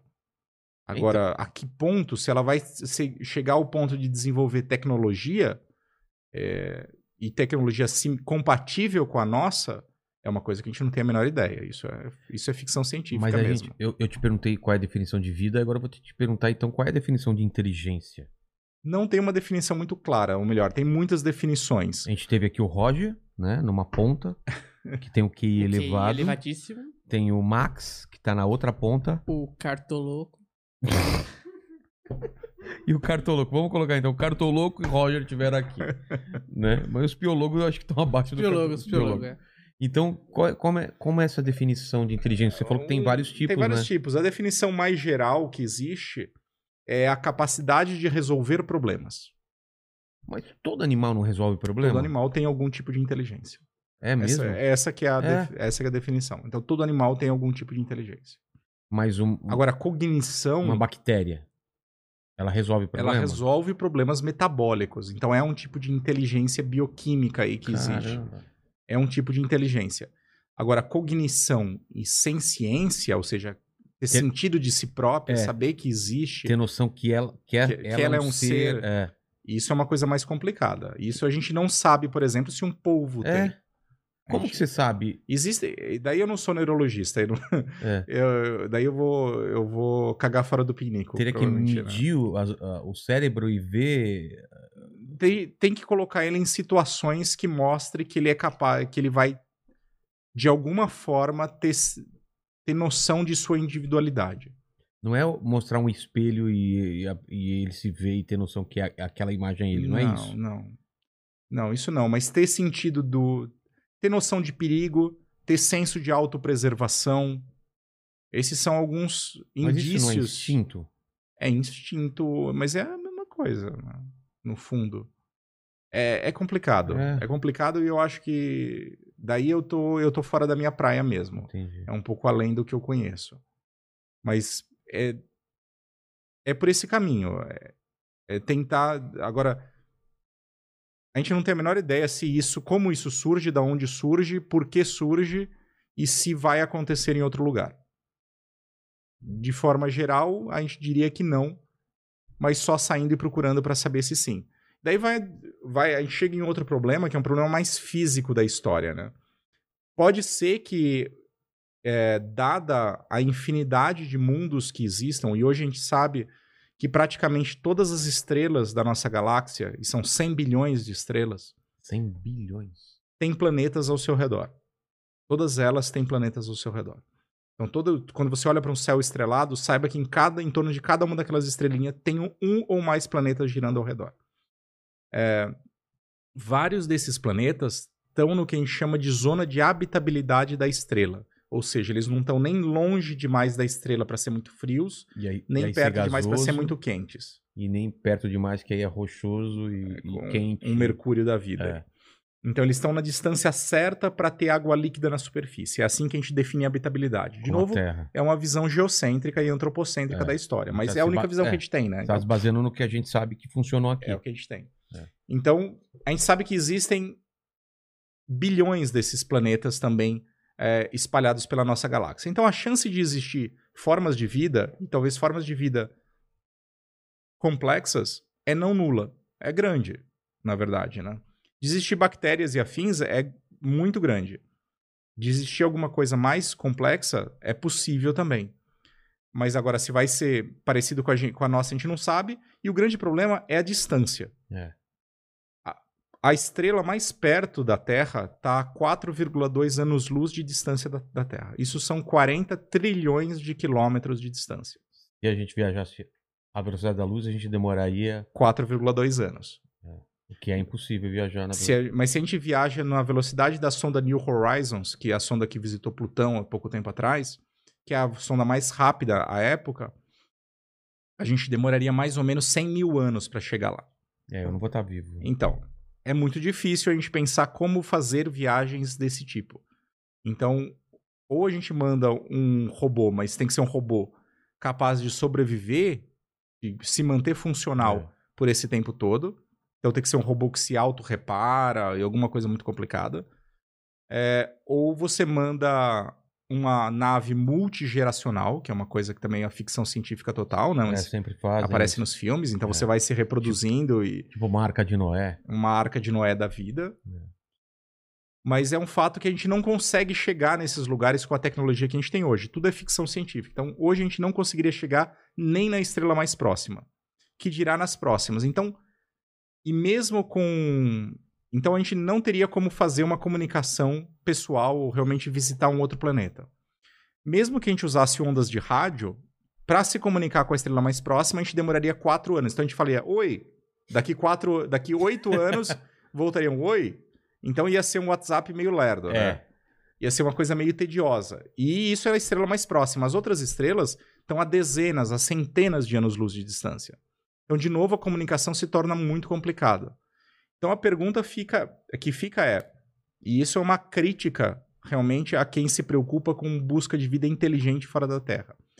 É que ou as civilizações simplesmente comunicantes e tecnológicas, ou elas não existem, ou elas estão tão distantes que a gente nunca vai conseguir estabelecer uma comunicação. Essa, essa é uma crítica que existe à área. Que é uma crítica válida, eu acho que é válida. É, a menos que essa civilização tenha algum tipo de tecnologia capaz de superar as distâncias em velocidades muito mais altas. Que a gente não. Uma tecnologia que a gente não conhece até hoje. Então, a menos que a gente invente a dobra espacial, É. Mas a gente vai para aquela equação de Drake, né, que você estava falando. Eh, Você pode explicar mais ou menos o que, que é. Se isso foi um chute, o que, que é. É- é- ele faz um tipo de, de equação para definir a possibilidade de vida fora da Terra, não é? É, o Francis Drake, que é um astrônomo, um radioastrônomo norte-americano, ele lá nos anos 60 estava tendo uma conferência sobre SET, sobre busca de vida inteligente fora da Terra, a primeira conferência, lá no Green Bank, na Virgínia, nos Estados Unidos, e ele decidiu fazer uma conta, uma conta de fundo de envelope mesmo, de guardanapo, da, do número de civilizações inteligentes comunicantes que poderiam existir na galáxia. Ele quis estimar. Falar, ah, será que tem 10? Será que tem mil? Será que tem um bilhão? E daí ele fez uma equação, que é o que ficou conhecido como a equação de Drake, que é uma multiplicação de vários fatores. É a multiplicação da taxa de formação de estrelas Tá. pelo número de estrelas formadas, pelo número, pela fração de estrelas que tem planetas, pela fração de planetas que tem de estrelas que têm planetas habitáveis, pela fração de planetas que desenvolvem vida, pela fração de planetas que desenvolvem vida inteligente, pela fração de planetas que desenvolve vida inteligente comunicante pelo tempo de duração daquela civilização. Levando em conta que, pelo, pelo exemplo de vida aqui na Terra, toda civilização tem um tempo de vida e depois ela se extingue. É. Então é a multiplicação desses vários fatores. Mas o próprio Drake já falou isso. É, essa equação ela não serve para fazer nenhuma conta. É, porque você não tem como abastecer quanto desses planetas A gente não vida. sabe esses É. números aqui. Mal e mal, a gente sabe os dois primeiros. Agora a gente está sabendo o terceiro, os dois primeiros. A gente sabe a, a taxa de formação estelar.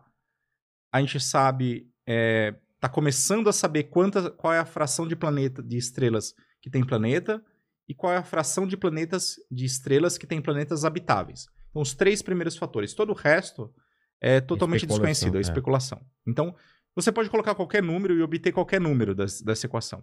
Então, o Drake falava: a equação não serve para fazer conta, ela serve para racionalizar o nível da nossa ignorância do mundo, do universo. Tá. Para a gente entender aquilo que a gente ainda desconhece e começar a, a estudar esses diferentes termos. Aponta o caminho, né? Aponta o caminho. Então, é para isso que serve a equação de Drake. E ele chegou a que número? Então, tem números variados. O número típico que aparece é da ordem de dezenas. Não, de- varia, varia. Tem, tem de milhares a dezenas. Mas Milhares de planetas, de civilizações comunicantes na galáxia. a centenas de civilizações, né? Mas mesmo assim, se você, se você pega o tamanho da galáxia, que é gigantesco, tem 30, mi- tem 30 mil parsecs de, distan de tamanho, que é outra, é, outra, é outra unidade astronômica, 100 mil anos-luz de, de diâmetro, e você coloca mil civilizações aqui, elas estão muito espalhadas, É. muito distantes. Então vai ser muito difícil, de fato, a gente ter comunicação. Então é sempre uma crítica para essa área. Por isso que eu nem entro muito nesse, nesse assunto nessa área, porque eu acho que é muito complicado. A gente realmente especular sobre vida inteligente e extraterrestre. Porque eu acho que vida microbiana está em toda parte. Eu, isso eu acho que sim. Você acha que sim? Isso Eu é... acho que a gente vai encontrar no sistema solar. Eu acho que a gente vai encontrar nos exoplanetas usando os nossos radiotelescópios e os nossos telescópios espaciais. Nem asteroide, cometa, nunca foi achado nada. Não, até hoje não foi encontrada nenhum indício de vida extraterrestre, nem microbiana. Mas não tem uma Ainda teoria que isso que trouxe a vida para a Terra? Com esses choques eh, e encontro com- de cometas, pedras e, coisas. Tem a, a teoria chamada de panspermia. É. Panspermia quer dizer, Não é nada relacionado a esperma, tá, o, o Mandíbula? na verdade, é um pouco, né? É um pouco? É porque Ai. esperma.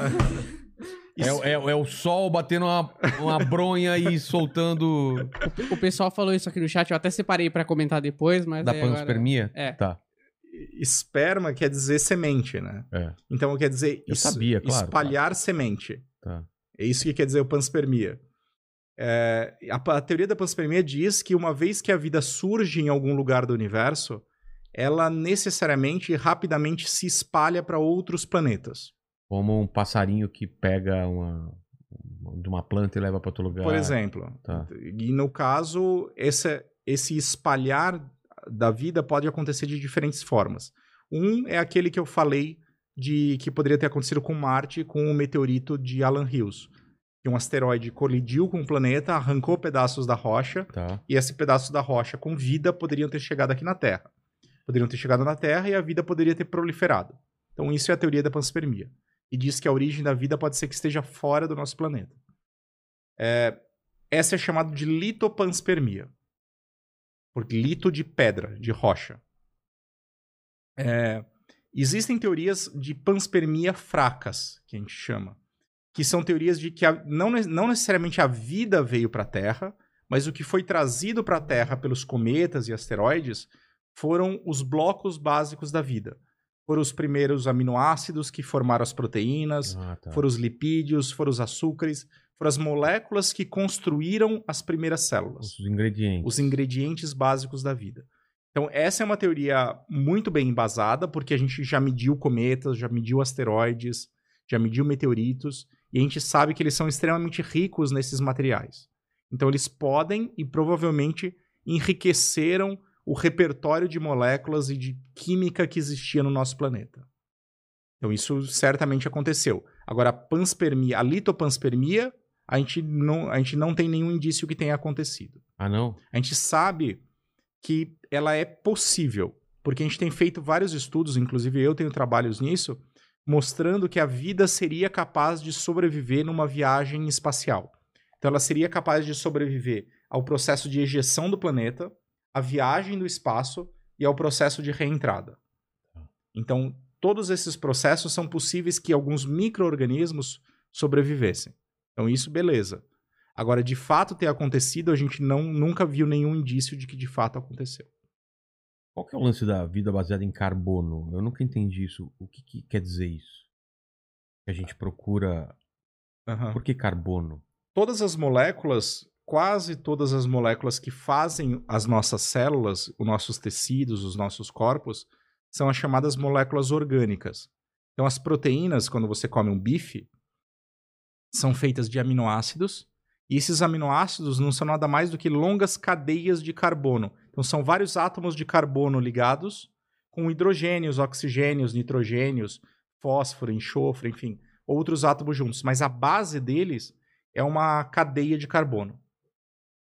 Então, a vida como a gente conhece, as balinhas de açúcar aqui, você e eu, somos feitos dessas, dessas longas cadeias de carbono. Mas outras coisas são feitas de carbono também. Outras coisas também.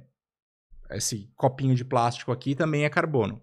De outro tipo, outro tipo de organização de carbono, mas é carbono como o nosso. E não existe vida sem carbono. Não, até onde a gente sabe, todos os seres vivos são feitos de carbono. Não- então, todos eles usam aminoácidos, açúcares, lipídios, enfim, moléculas que são feitas de carbono. Não existe nenhum outro átomo que a gente conheça que substitui o carbono de forma tão eficiente. Tem uma proposta que é o silício, né? Vida baseada em silício. É. É, o, sili... o carbono ele é muito bom para a vida porque ele é uma molécula, ele é um átomo muito versátil. Ele faz muitas ligações químicas, é, produz macromoléculas, enfim, cadeias poliméricas grandes e, e tem uma versatilidade química muito grande. Uma cadeia po- polimérica, o que, que é? Quer dizer que o aminoácido, por exemplo, que faz os açúcares, os, que faz as proteínas, nada mais do que uma, uma, molécula, uma molécula pequenininha que você junta várias e faz com isso uma cadeia. É como se fosse montar um Lego, né? Sei. Então, isso é uma cadeia polimérica, são vários monômeros. Monômero é uma unidade do polímero. Então, isso é uma cadeia polimérica. Então, o, o o carbono é muito bom em fazer essas cadeias poliméricas grandes. Outras moléculas não são tão, outros átomos não são tão bons. O silício, ele consegue fazer alguns tipos de ligações parecidas com o carbono e consegue fazer alguns polímeros, mas ele é mais limitado do que o carbono. Então não, não tem toda a versatilidade. Então, se existisse algum tipo de vida baseada em silício, ela teria que necessariamente ser mais simples do que a vida baseada em carbono. Entendi. Além disso, ele provavelmente o silício ele é mais ativo em temperaturas mais baixas.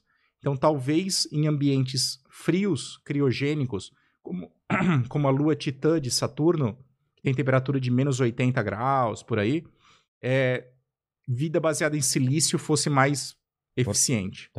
Provável. Mas é, é especulação. A gente até hoje não conhece nenhum tipo de vida que use silício ou use outro tipo de átomo. A gente falou de Vênus e falou de Marte. Aqui no sistema solar ainda eu vi- já ouvi falar em- nas, nas luas de Júpiter. Sim. E, a lua de Júpiter e de Saturno. Qual é a, a a possibilidade? O que, que tem de estudos? né? Tem o mar em Europa? Essas luas são legais exatamente por isso, pela grande concentração de água que elas têm. É certeza que já tem, já foi descoberto. É certeza que elas têm. é, elas foram descobertas por uma pela sonda Cassini.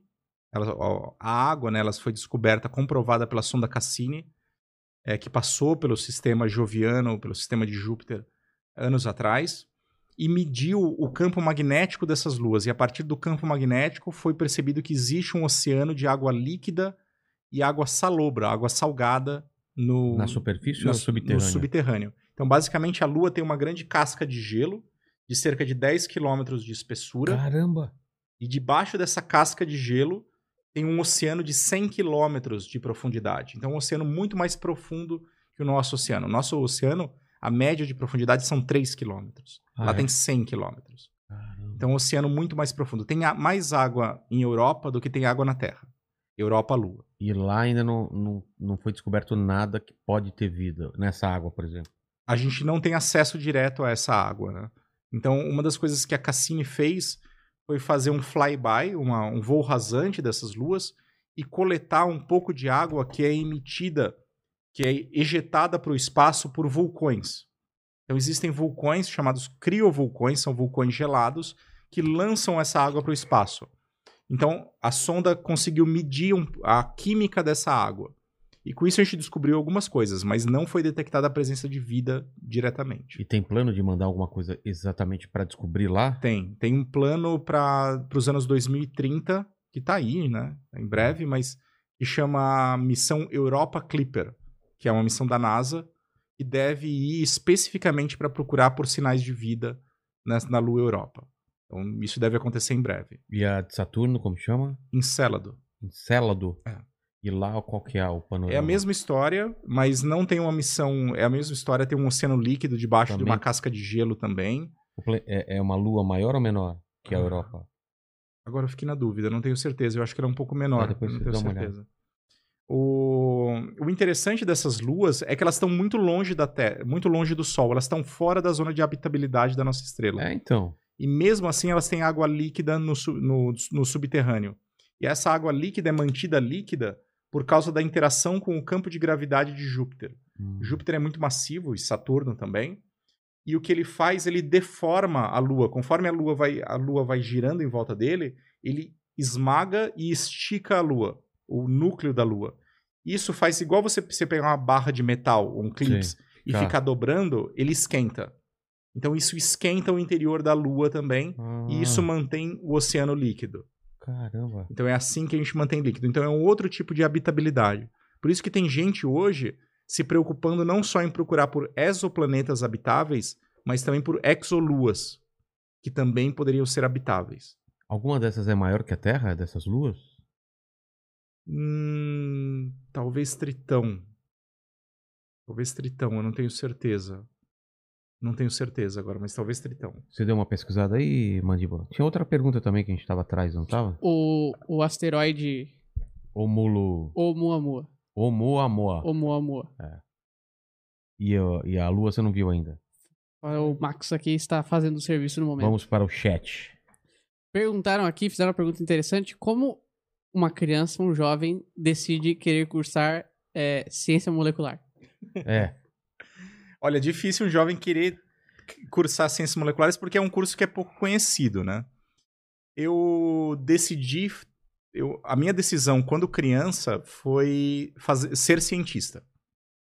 Porque, Por eu queria, ser- porque eu queria ser astronauta. Ah, tá. Então, meu sonho era ser astronauta e eu tive a oportunidade de participar de um acampamento de verão que a NASA organiza, chamado Space Camp, Onde? nos Estados Unidos. Caramba! Então, quando eu era pequeno... Mas é difícil conseguir isso ou não? Não, não é difícil, tem que Ah, não? pagar. Caro. É caro. É caro. É caro. E o que é esse Space Camp? É um acampamento de verão, basicamente. Então você fica. Acho que eram 10 dias dentro de uma base da NASA em Huntsville, no Alabama. Na verdade, tem em outros lugares hoje. é, aprendendo sobre ciências espaciais, exploração espacial e astronáutica. Tá.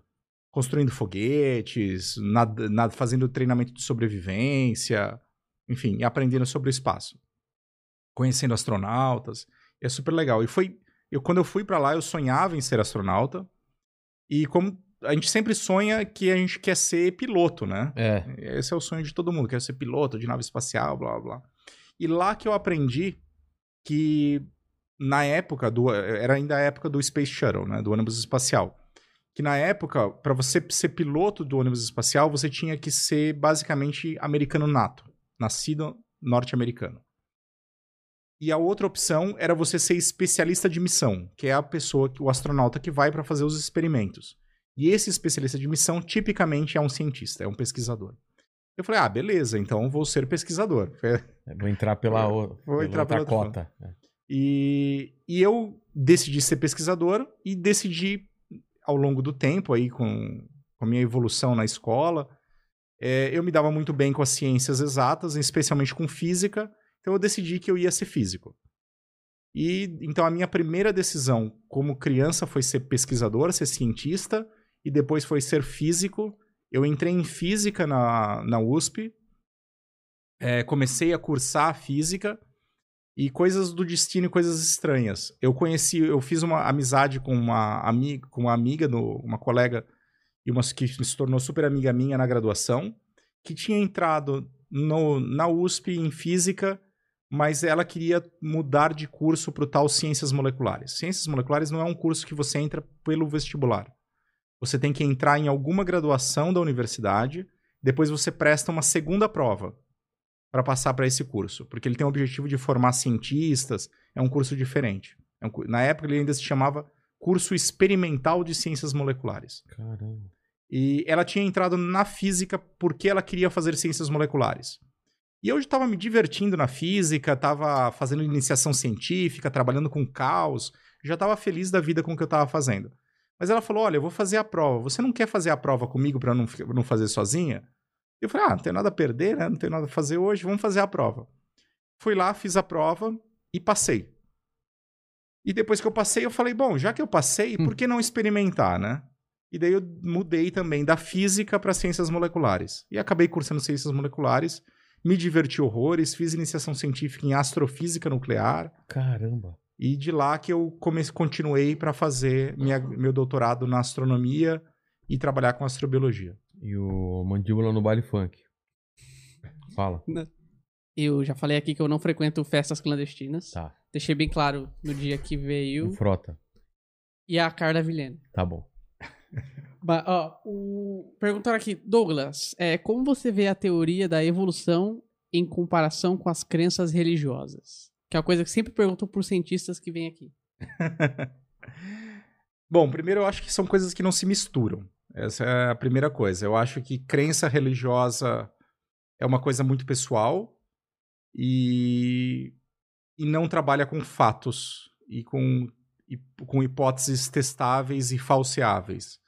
Então, essa é a primeira coisa. Eu acho que, e como o próprio nome diz, são crenças. Você já parte do pressuposto de que uma coisa está certa.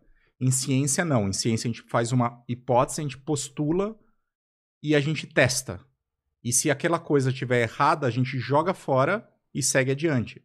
Então, se a minha hipótese de que existe vida em Marte estiver errada, eu vou ser o primeiro a falar: isso é uma bosta, vamos seguir para outra coisa e procurar por vida em outro lugar, ou vamos chegar à conclusão de que não existe vida no universo, só est- estamos sozinhos. Então, eu acho que não são coisas comparáveis, né? Eu acho que é, a evolução ela é uma, é uma teoria científica que foi testada certificada e comprovada por inúmeras com inúmeros fatos científicos e está bem distante de uma crença popular. O que não impede de cientistas terem crenças populares, populares não, crenças religiosas também. Existem muitos cientistas que são religiosos e usam principalmente a filosofia da religião. E não tem nada de ruim nisso quando a filosofia da religião é decente, porque a gente sabe que tem religiões aí que também são complicadas. Né? É. Então, eu acho que não são coisas totalmente incompatíveis. Tem, tem colegas que acham que são incompatíveis, eu acho, mas eu acho que se você encara a, a, a religião como uma filosofia de vida, uma filosofia, uma ética de vida, é, não é incompatível com, suas, com os seus, o seu fazer e o seu saber ciência. O Rafael fez uma pergunta interessante aqui, que ele falou, é, pergunta pro Douglas, qual foi o ser vivo mais curioso que você já encontrou e se você já foi em algum desses lugares extremos da Terra para estudar? Bom, é, eu trabalho com uma bactéria já há vários anos chamada Deinococcus radiodurans. Não ria do Deinococcus. Coitada. Ela, ela é uma bactéria super interessante porque ela é, ela é uma bactéria poliextremófila. Ela é capaz de sobreviver a tudo quanto é tipo de coisa que você puder imaginar. Ela sobrevive à radiação, a vácuo, a, a baixa pressão, a salinidade, a temperatura, a congelamento, a dessecação. Ela é uma bactéria que a gente vem usando já há bastante tempo como modelo de busca de modelo de vida extraterrestre. E inclusive existem algumas tentativas de alguns grupos de pegar os genes dessa bactéria super resistente e transferir eles para outros seres vivos para transformá-los eles também em super resistentes. Caramba. Então existem, existe um grupo é, dos Estados Unidos, de uma colega nossa, que estava tentando fazer uma célula que eles chamavam da célula do, a célula do, a célula do inferno, Por quê? a célula infernal, porque ela seria capaz de sobreviver a todo tipo de a todo tipo de estresse. Então eles Ah. tentaram realmente juntar todos esses genes de resistência em um único organismo. Não deu certo, mas a ideia era muito interessante. Tá. Então esse é o organismo que, que eu levantaria aí como mais interessante e curioso. E eu já tive a oportunidade de estar em vários ambientes extremos, que é super legal. Então eu já fui Osa- para Antártica. Osasco. Moro, moro perto de Osasco, então não posso falar mal de Osasco. Tá. Mas é extremo. É extremo. Bom, bandejão da USP, extremíssimo. Extremo. Tem que sobreviver aquilo, é difícil. 25 de março é extremo. já foi lá lotado? Lotado? Graças a Deus, Nossa, nunca. já fui, cara. Vai perto do Natal pra você ver. É, Antártica, deserto do Atacama, Eu da tua cama eu tive também. super legal. Lá extremo, então. Andes, é extremo. A gente tem a região do hiperárido do deserto do Atacama, que não chove há centenas de É. anos. É usado como análogo ao ambiente marciano. Aqui no Brasil, a gente tem as regiões ferríferas de Minas Gerais, que também são extremas. Tem as regiões salinas é, do Rio de Janeiro, tem lagoas hipersalinas no Rio de Janeiro. Tem a costa brasileira com os manguezais, que é uma região anóxica.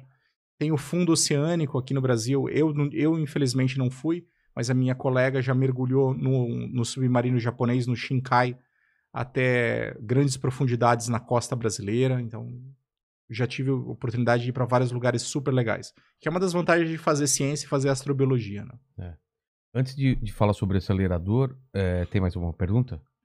Tem Que- várias, Ah, mas então- pode, pode tocar e depois não, gente... vou fazer um xixizinho, por isso que eu falei. Ah. Eu vou entrar em outro assunto, então você aproveita no mesmo, Fechou. no mesmo assunto que a gente já falou aqui. O Vinícius Nascimento mandou um superchat aqui falando: Sou biólogo, moro em São Paulo, amo extremófilos e astronomia. Como seguir na área de astrobiologia? Bom, é, tem várias maneiras de seguir. Não tem um caminho único para seguir para a área de astrobiologia. É, mas o principal deles é, primeiro, ter uma formação muito sólida na sua área. Então, se você faz biologia, é seguir fundo na área de biologia, é, aprender muito bem todo o saber aí da biologia básica, da microbiologia, biologia molecular, especialmente se você gosta dos extremófilos, de microbiologia ambiental e microbiologia em geral. E hoje as ômicas estão na moda, né? Então, metagenômica, proteômica, metabolômica, todas essas ômicas e, e biologia computacional. Então, você pode mergulhar fundo nessas áreas. Bioinformática, isso que eu estava tentando lembrar. Bioinformática, mergu- mergulhar fundo nessas áreas, aprender muito bem. E a minha, e a minha sugestão seria que você procurasse uma iniciação científica em algum tema relacionado à astrobiologia. Por exemplo, no estudo de extremófilos, eh, ou de micro-organismos, eh, ou de engenharia genética, modificação de micro- micro-organismos, como eu falei. Então, procure um tema que seja relacionado à astrobiologia, faça uma iniciação científica e se prepare para pós-graduação na área. E daí, na pós-graduação, você pode ter um projeto científico, um projeto de pesquisa realmente voltado para a astrobiologia. E para isso, você precisa procurar um orientador eh, que seja afim de trabalhar nessa área, claro, né? Então, se você tiver interesse, depois você pode me procurar, manda uma mensagem, que é o meu maior prazer de dar uns toques aí, de dar umas dicas de pessoas com quem você poderia estudar, poderia trabalhar.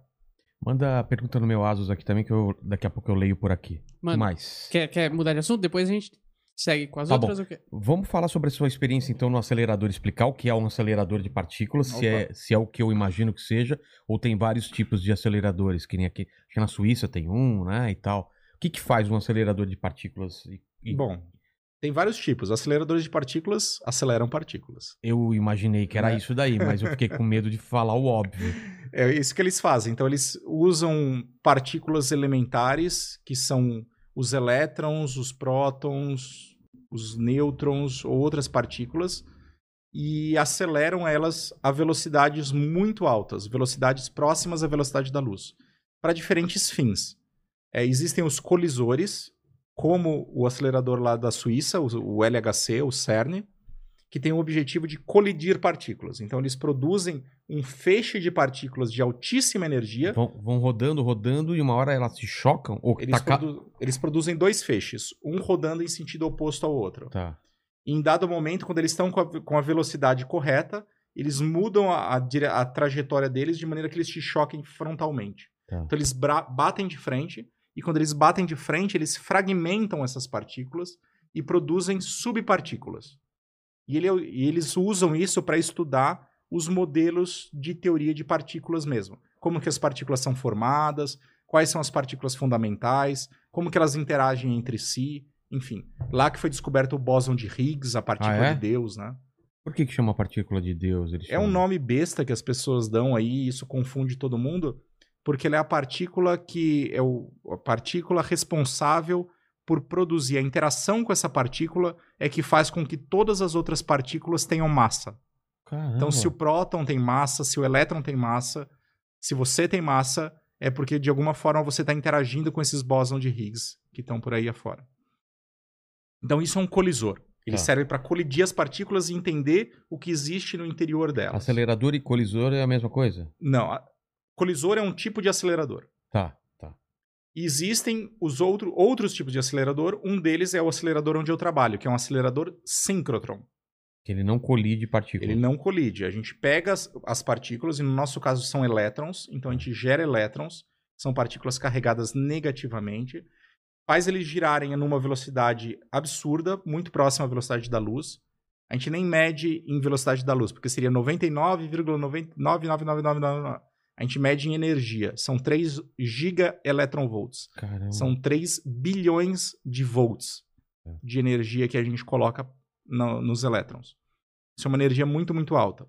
E o que a gente faz é, toda vez que o elétron dá uma, faz uma curva no acelerador, existe um princípio físico que diz que toda vez que uma partícula carregada sofre uma aceleração, ou seja, ela sofre um peteleco, so- sofre uma, um desvio na sua rota, ela vai produzir radiação eletromagnética, ela produz luz.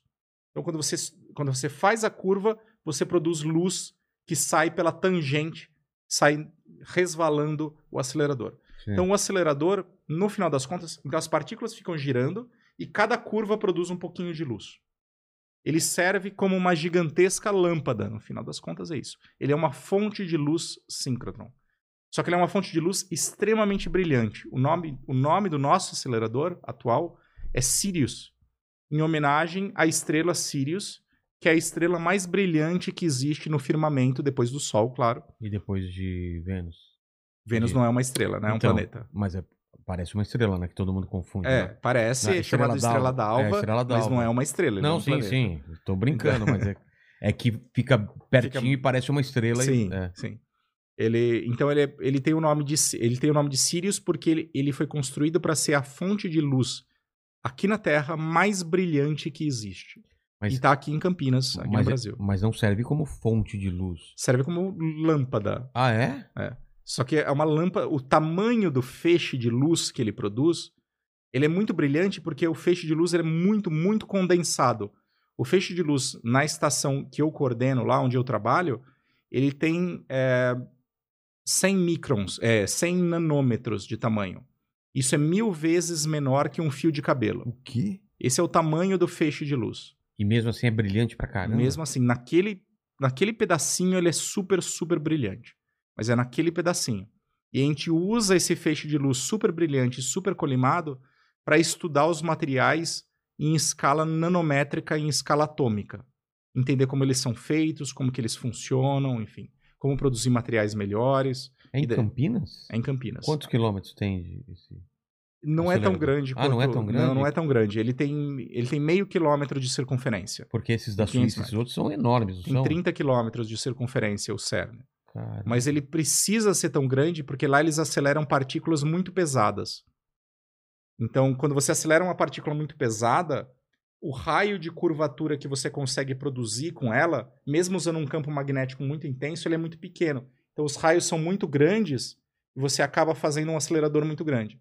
Aqui, como a gente acelera elétrons, a gente consegue curvar o elétron num raio menor. entendi. Então, a gente consegue fazer ele mais compacto.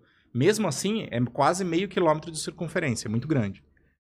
Como que se, E é um dos mais avançados do mundo. Como que se produz antimatéria? Não, é, não são nesses aceleradores. São. O CERN produz. Produz? É, você assistiu Anjos e Demônios, Sim, né? por isso que eu tô falando. é, é, tem todas essas teorias que a É, antimatéria então. destrói. Junto É. com a matéria, ela.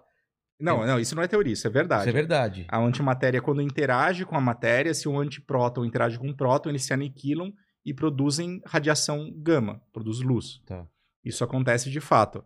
Mas o CERN mesmo, ele produz, ele é capaz de produzir antimatéria nessas colisões. Então, quando acontece a colisão, você produz um monte de partículas. Algumas dessas partículas são antipartículas. É. E você pode selecionar e aprisionar essas antipartículas de fato, como aparece lá no filme, mas lá de uma forma caricata, né? Claro, Numa garrafinha. Óbvio que não é assim. claro que Então. seria num, num jarro, né? um pinico. É, o Murilo Lopes de Souza tá falando. Douglas, você pode me explicar como se formou o asteroide dourado que o Elon Musk encontrou e também sobre a chuva de diamantes em Netuno e Urano? Cara, eu não sei. Eu nem sei Eu- o que é esse asteroide dourado. Eu aqui. pesquisei pra saber se era verdade, porque mandam muitas trollagens. É. E o cara fala asteroide dourado, eu falei, putz, mas é verdade mesmo. Existe isso? Parece que é um asteroide que ele vale mais do que a economia da Terra É. se, se Ah, tá. explorado corretamente lá. É, tem, tem vários asteroides que são feitos de metais raros. Metais raros e tem, tem. é, Eu acho que foi encontrado um que tinha majoritariamente ouro mesmo. E existe toda uma ideia de fazer exploração desses asteroides. Mineração. Astromineração. Nossa, cara. E como, como, ele, como o Gustavo falou, é, realmente talvez a mineração de asteroides produza os primeiros trilionários aqui da Terra. Porque tem mais dinheiro lá fora do que toda a economia do nosso planeta se fosse explorada. Então, se a gente conseguisse capturar um asteroide desse e trazer para a Terra, fa- provavelmente faria a economia entrar em colapso. É. É entrada de ouro pra. O Bruce Willis seria, estaria nessa missão, né? Com toda certeza. Né? Como que era a musiquinha lá do. do... Ah, aquela I don't wanna miss a thing I do don't wanna é, be- Aerosmith. Era o Mas, então, o, como se formou, os asteroides, eles se formaram, eles são resquícios do processo de formação planetária. É, esse ouro, ele foi formado numa explosão de supernova que antecedeu o nosso sistema solar. Então, antes de existir o sistema solar, é, aqui nessa região explodiu uma supernova, então uma estrela explodiu. Nesse processo de explosão estelar acontece é, o que a gente chama de nucleossíntese estelar, nucleossíntese estelar rápida, em que partículas, prótons e nêutrons interagem formando vários átomos. E ele assim se forma o ouro, se forma o urânio, se forma plutônio, enfim, todos os elementos que a gente conhece, principalmente Tá. esses elementos mais pesados. Então eles se formaram na supernova que antecedeu o sistema planetário e depois foi condensado, depois que essa explosão aconteceu, toda essa nuvem de gás que ficou aqui no sistema na região anterior ao sistema solar, ela se condensou com o tempo e deu origem ao disco protoplanetário da Terra, do Sol, que formou o Sol, os planetas ao seu redor e os asteroides, que são condensação dessa nuvem também. Então isso daí, esse ouro do que o Elon Musk quer minerar, ele é fruto de uma, de uma explosão estelar. Isso que é, é daí que ele surge. As nuvens de diamantes de Vênus, eu E Urano. confesso, é, não, Urano, Netuno e sei. Urano. Também não sei, não. Eu não sei dizer. Agora eu queria um, um pouco de fé. E é ciência, mas também vai, vai passar um pouco da, da crença. Você acha que em vida ainda a gente vai é, ter alguma, al- alguma resposta sobre vida fora do planeta ou não? Estamos caminhando para isso Eu ou é, acho- é improvável? O que, que você acha? Olha, Estamos falando acho, num espaço de 40 anos, vai. 30, 40 anos. eu acho... Bom, eu acho que a gente vai encontrar vida em Marte. Isso é o que eu É acho que vai mesmo? acontecer. Vida microbiana extinta em Marte. Mas já não mandamos sonda pra lá, perfurou e tal. A gente mandou, mas olha, a gente mandou algum, uma dezena de sondas em um planeta inteiro, É. que é muito pouco. E a gente tem que pensar que a gente tem que acertar o lugar onde tinha vida, né? E vida em abundância. E nenhuma dessas sondas que foram mandadas tinham técnicas avançadas o suficiente para a gente procurar por sinais de vida de fato. Mesmo procurar vida aqui na Terra, em, em rochas muito antigas, é muito difícil. Ah, é? A gente precisa usar técnicas avançadas como o acelerador síncrotron para procurar. Então, é, a gente tem um grande potencial de encontrar vida em Marte. Primeiro, as técnicas que estão indo nas sondas avançaram muito. E depois, muito em breve, é, a, a, Perseverance já fez a primeira coleta de amostras e armazenou a primeira coleta de amostras para essas, essas amostras serem trazidas de volta para a Terra por uma, por uma missão futura que vai ser enviada ao planeta. Então, em breve, a gente vai ter amostras de Marte fresquinhas aqui na Terra, para daí levar no acelerador síncrotron em qualquer outro laboratório, para procurar por sinais bem detalhados. Isso antes da missão tripulada que o Elon Musk fala que vai fazer. É, provavelmente antes da missão tripulada. Que ele fala que é 2030. Tudo tá jogando para 2030. É, mas é tudo chutado. 2030 né? tudo vai acontecer. Todo mundo que não sabe quando é 2030. quando que você vai ser promovido? 2030. Não me venha com essa. Ouvi um absurdo desse. Manda.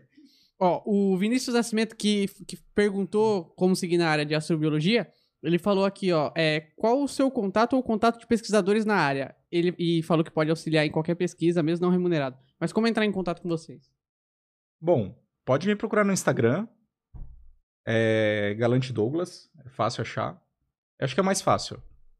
É o jeito mais fácil. É, manda uma mensagem, manda, manda um inbox no Instagram que tá de boa. O... Você acha que ele tem alguma coisa do Emílio Surita ou eu tô viajando? Eu acho que tá viajando. Caramba, cara. Às vezes eu olhei e falei, pô, é uma mistura de Emílio Surita com alguma outra coisa. Eu tô viajando, então deixa, deixa. Desculpa, mas, é, Douglas. Mas falaram aqui que o Douglas tá meio Nicolas Cagezinho hoje. É. é não sei se isso é um elogio. Eu também não sei, eu também não sei. Ó, o Guilherme Barbosa perguntou: o tartígrado não reproduz no vácuo? Não. No vácuo, ele entra nesse estágio de dessecação e de dormência e ele fica parado, completamente metabolicamente não ativo. Então, ele fica dormindo de boas, esperando ser reidratado. Então, ele vai voltar a se reproduzir quando ele for colocado em água e em atmosfera. O Aleph dos Santos falou aqui, ó, Doutor Douglas, qual classe de moléculas orgânicas seria interessante estudar como bioassinaturas?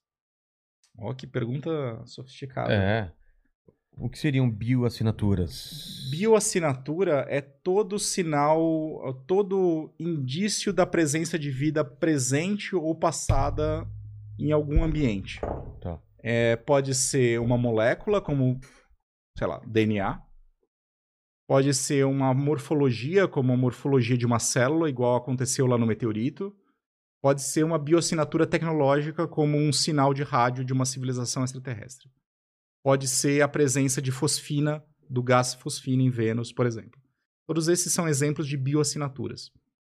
Então depende muito da pergunta, a pergunta dele depende muito da bio, de qual contexto de bioassinatura que ele está falando. Se a gente vai para Marte e vai procurar por um sinal de por uma molécula, é, a gente está pensando primariamente em moléculas que estariam preservadas nas rochas, de alguma forma. Então a gente pode pensar em aminoácidos, a gente pode pensar em açúcares, a gente pode pensar em lipídios, as moléculas que são feitas às células. O mais interessante é que sejam moléculas extremamente resistentes no tempo.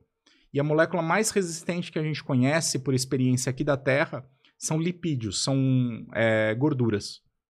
Então, gorduras são capazes de sobreviver por muito tempo. Tem algumas gorduras aqui na Terra chamadas de opanoides, que já foram encontradas com bilhões de anos de idade no, nas rochas. Então, a gente sabe que elas são muito boas para sobreviver por longos períodos de tempo. Agora, se a gente fala em atmosferas, daí depende. Na atmosfera de Marte, já foi detectada, por exemplo, a presença de metano. Tá. E metano aqui na Terra, a gente falou do fogo fato, né? É. O metano aqui na Terra, ele é fruto da atividade biológica, ele é produzido pela atividade biológica. Então, talvez em Marte seja a mesma coisa. Então, metano em Marte talvez seja uma bioassinatura. Está em aberto ainda. Porque metano também pode ser produzido por vulcões. Então, não é uma bioassinatura inequívoca. Então, tem que tomar cuidado. Inequívoca é quando você tem certeza absoluta de que aquilo é de atividade biológica. É, metano não necessariamente. Então, tem que fazer outros tipos de estudos para comprovar que aquele metano é de origem é, biológica ou não. E a fosfina também continua sendo uma bioassinatura interessante quando a gente fala de ambientes sem oxigênio. Quando, quando é um ambiente sem oxigênio, a fosfina se torna uma bioassinatura interessante. Pena que em Vênus talvez não seja o caso. E daí ele faz outra pergunta aqui, um tanto quanto técnica também, e fala: qual a técnica instrumental você indicaria para buscar bioassinaturas nas luas geladas? Depende da bioassinatura, de novo. É, a técnica que eu apostaria é. Responder é técnica também, né? É espectrometria de massas. Claro, Ou seja, é óbvio. É óbvio que eu É, usaria é o que também. todo mundo usaria, né? Espectrometria de massa. Não, não sei nem porque ele perguntou, né? É. É, Pizzaria aqui perto usa esse negócio aí. que é uma técnica que você usa para medir a massa, o peso das moléculas. E com isso, separar se uma molécula pode ser biológica ou pode não ser biológica, simplesmente pela massa delas. Você consegue identificar qual é essa molécula e como você poderia, de fato, separar se ela é biológica ou não. Então, o metano, por exemplo, o metano biológico, ele é um pouquinho mais leve do que o metano não biológico. E isso acontece porque é é assim que funcionam as nossas enzimas do nosso corpo. A gente tem preferência por usar átomos mais leves. Então a gente seleciona alguns átomos. Isso serve para o metano, para pro, os átomos de carbono, para enxofre, para oxigênio e para vários outros. Então eu apostaria na espectrometria de massas e é isso que a missão Europa Clipper vai fazer. Uma das coisas que eles vão fazer é exatamente espectrometria de massas. Eu, agora, agora o, o- pra- no ramo do, do chutômetro também, pelo menos na minha parte aí, se a gente tem um contato com. Chega uma nave aí alienígena, você acha que é 50% de chance de ser pacífico ou de ser agressivo? ou se os caras estão vindo pra cá é porque estão procurando treta, ou a gente vai ser meio zoológico dos caras? Existe algum estudo disso? É Não. totalmente chutômetro. Ah, tu- Se vier uma, uma vida inteligente pra cá, porque viria, existe? Ou, ou pelo menos o que, que você acha? Se alguém vem, uma, uma civilização avançada, consegue viajar e vem pra cá, por que, que os caras viriam pra É cá? boa pergunta, né? Essa é a primeira pergunta. Pra que eles viriam pra cá pra explorar recursos, como a- porque a maioria dos filmes que aparece é isso, né? É, Vamos lá pro- explorar O recursos. planeta deles tem uma merda qualquer É. e aqui é a solução. Mas hoje a gente sabe que existem infin- infinitos, ou pelo menos milhares ou milhões de planetas que são muito parecidos com a Terra É. por aí afora. Então não tem, eu não acho que isso é uma boa justificativa a mais. Então vamos riscar vir, vir pegar ouro. Eu duvido. Silício, vale lá, muito mais a pena minerar os asteroides É. ou outros lugares do que brincar de, de ET mal com outros planetas. Então eu, eu descartaria Zoológico. isso. Eu descartaria isso. Eu acho que se vier vai ser por interesse científico, É. como nós faríamos em outros lugares. A questão é como vai ser esse interesse científico, né? Se vai ser um interesse científico Tipo, que nós vão... somos formigas pra eles. Exato. É. E eles vão querer colocar alguns... Pegar alguns e colocar num aquário E levar. e né, levar pra- ou e exterminar o resto, ou se eles vão tentar fazer uma comunicação. Isso a gente não sabe, né? É. Isso absolutamente a gente não sabe. Levando a experiência humana ao extremo, a gente mataria todo mundo. né? Exatamente, né? É, Porque é se tiver algum tipo de fazem. ameaça, é. Então eu diria pra gente tomar cuidado. Não tomar como óbvio que a primeira, que a primeira, o primeiro contato vai ser pacífico. Mas o Carl Sagan já caguetou a gente aí, né? Colocou um disco lá de ouro falando da nossa localização. Na sondas Voyager É. estão os discos de ouro. E a gente fez sete ativo, como a gente comentou, né? A gente fez, trans- a gente fez transmissão para outros planetas já, para outras, pra outras estrelas já tentando fazer contato. Basicamente, a gente tá falando ao celular no- no- numa quebrada perigosa É. à noite.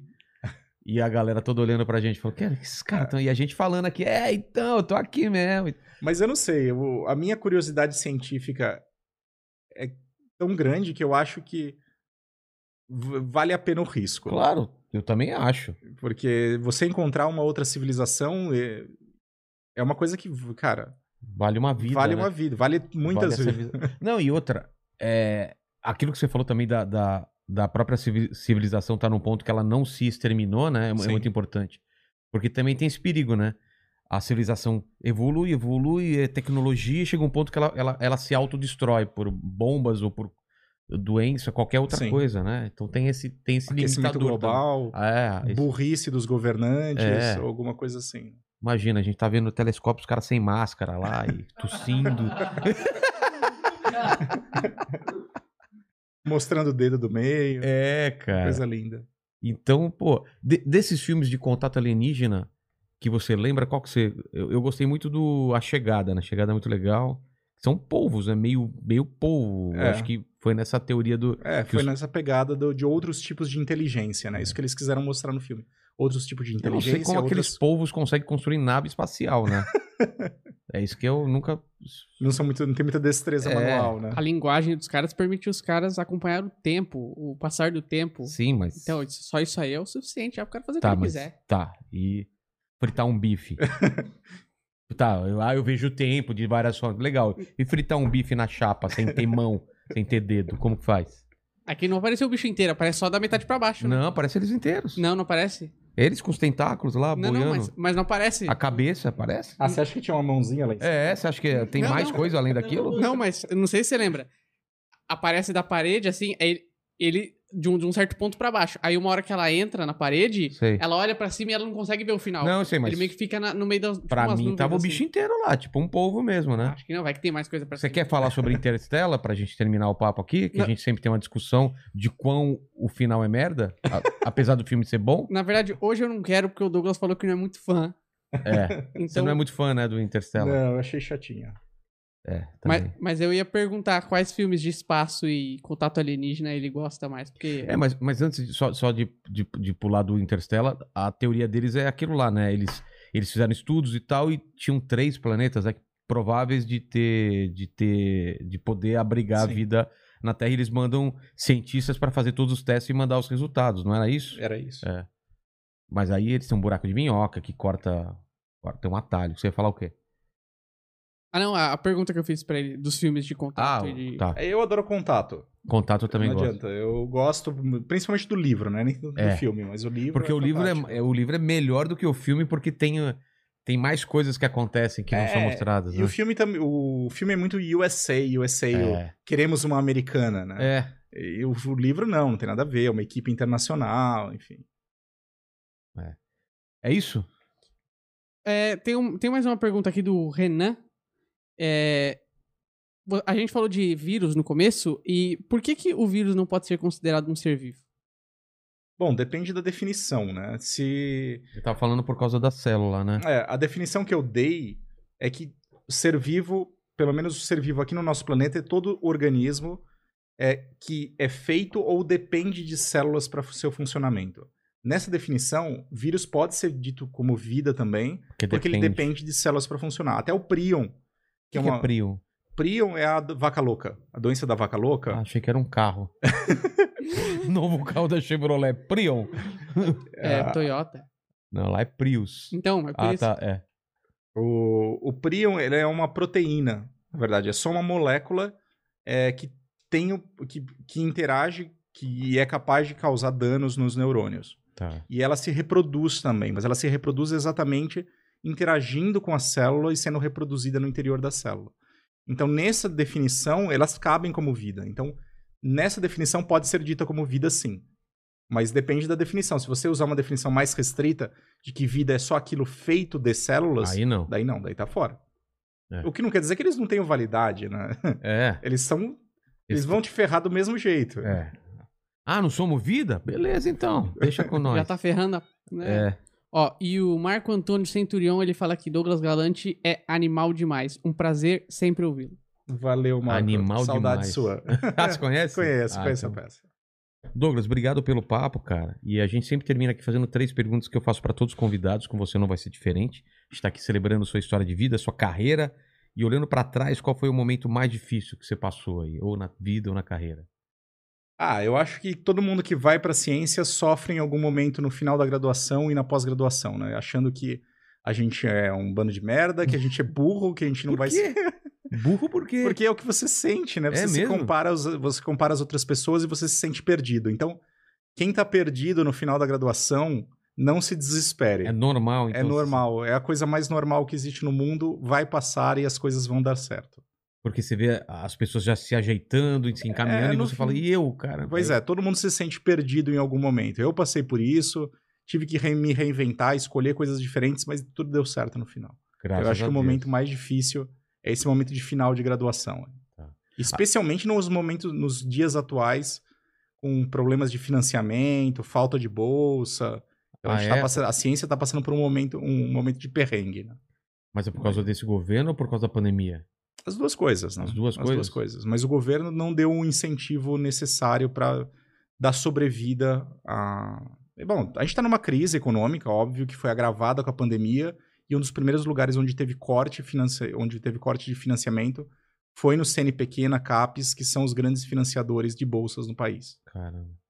A segunda pergunta é a seguinte: a gente vai morrer um dia, espero que demore muito, mas esse vídeo, assim como todos os outros aqui, vão ficar para sempre, ou pelo menos enquanto o YouTube deixar. Então, quem voltar aqui 167 anos depois no futuro, Caramba. já descobriram vida em outros planetas, Caramba. vai ver a- esse vídeo e vai descobrir quais são as últimas palavras de Douglas. Gal o- Douglas, vírgula, o galante. O galante. Ora, eu não sei. Eu acho que o, o que eu sei, o que eu aprendi na vida é que o conhecimento vale a pena. Não importa qual, qual for esse conhecimento. Então, em qual área for, ciências exatas, humanas, biológicas, filosofia, seja lá o que for, vale a pena a gente continuamente estar se questionando é, e procurando novas verdades e se reinventando. E nunca ficar estacionado no mesmo caminho. Então, não ter medo de é, abrir mão de verdades muito fixas e procurar outros caminhos sempre que necessário. Tá certo. A terceira pergunta é essa que eu tenho mais curiosidade, sendo cientista. É, você tem dúvidas ainda? Eu acho que todo cientista Ah, trabalha em cima de Não, dúvidas, né? Eu trabalho com astrobiologia. É. E minha grande dúvida é: porra, será que a gente tá sozinho no universo mesmo ou não? Será que eu tô certo em toda a área e toda a escolha que eu fiz ou não? Será que esse caminho vale a pena? Então, é, é meu questionamento de vida em todos os momentos. Mesmo que eu estiver. Que, que não existir vida, eu acho que vai ser uma resposta interessante. Tá. Mas certamente é uma grande pergunta que eu me faço e que fica aí pra Mas frente. se você descobrisse hoje, por algum motivo, que estamos sozinhos no universo, isso te traria tristeza ou alegria? Tipo, ah, não tem jeito. é, só aconteceu aqui, foi uma coisa muito é, única. Ia me trazer uma certa frustração, É com uma angústia, certeza, né? Uma porque, coisa estranha, né? porque eu gostaria muito de encontrar formas de vida diferentes da nossa, outros tipos de biologia, enfim, coisas que funcionassem diferente da nossa. Mas eu também trabalho na área de exploração espacial. E uma das coisas que eu me sentiria é, obrigado a fazer é, já que não existe vida em outro lugar, vamos levar vida para outros lugares. Então é, é o momento da gente pensar em terraformação de Marte, em levar vida, micro-organismos para Europa, para Encélado, E, e vamos disseminar vida pelo universo. vamos transar na nave espacial. em outras palavras.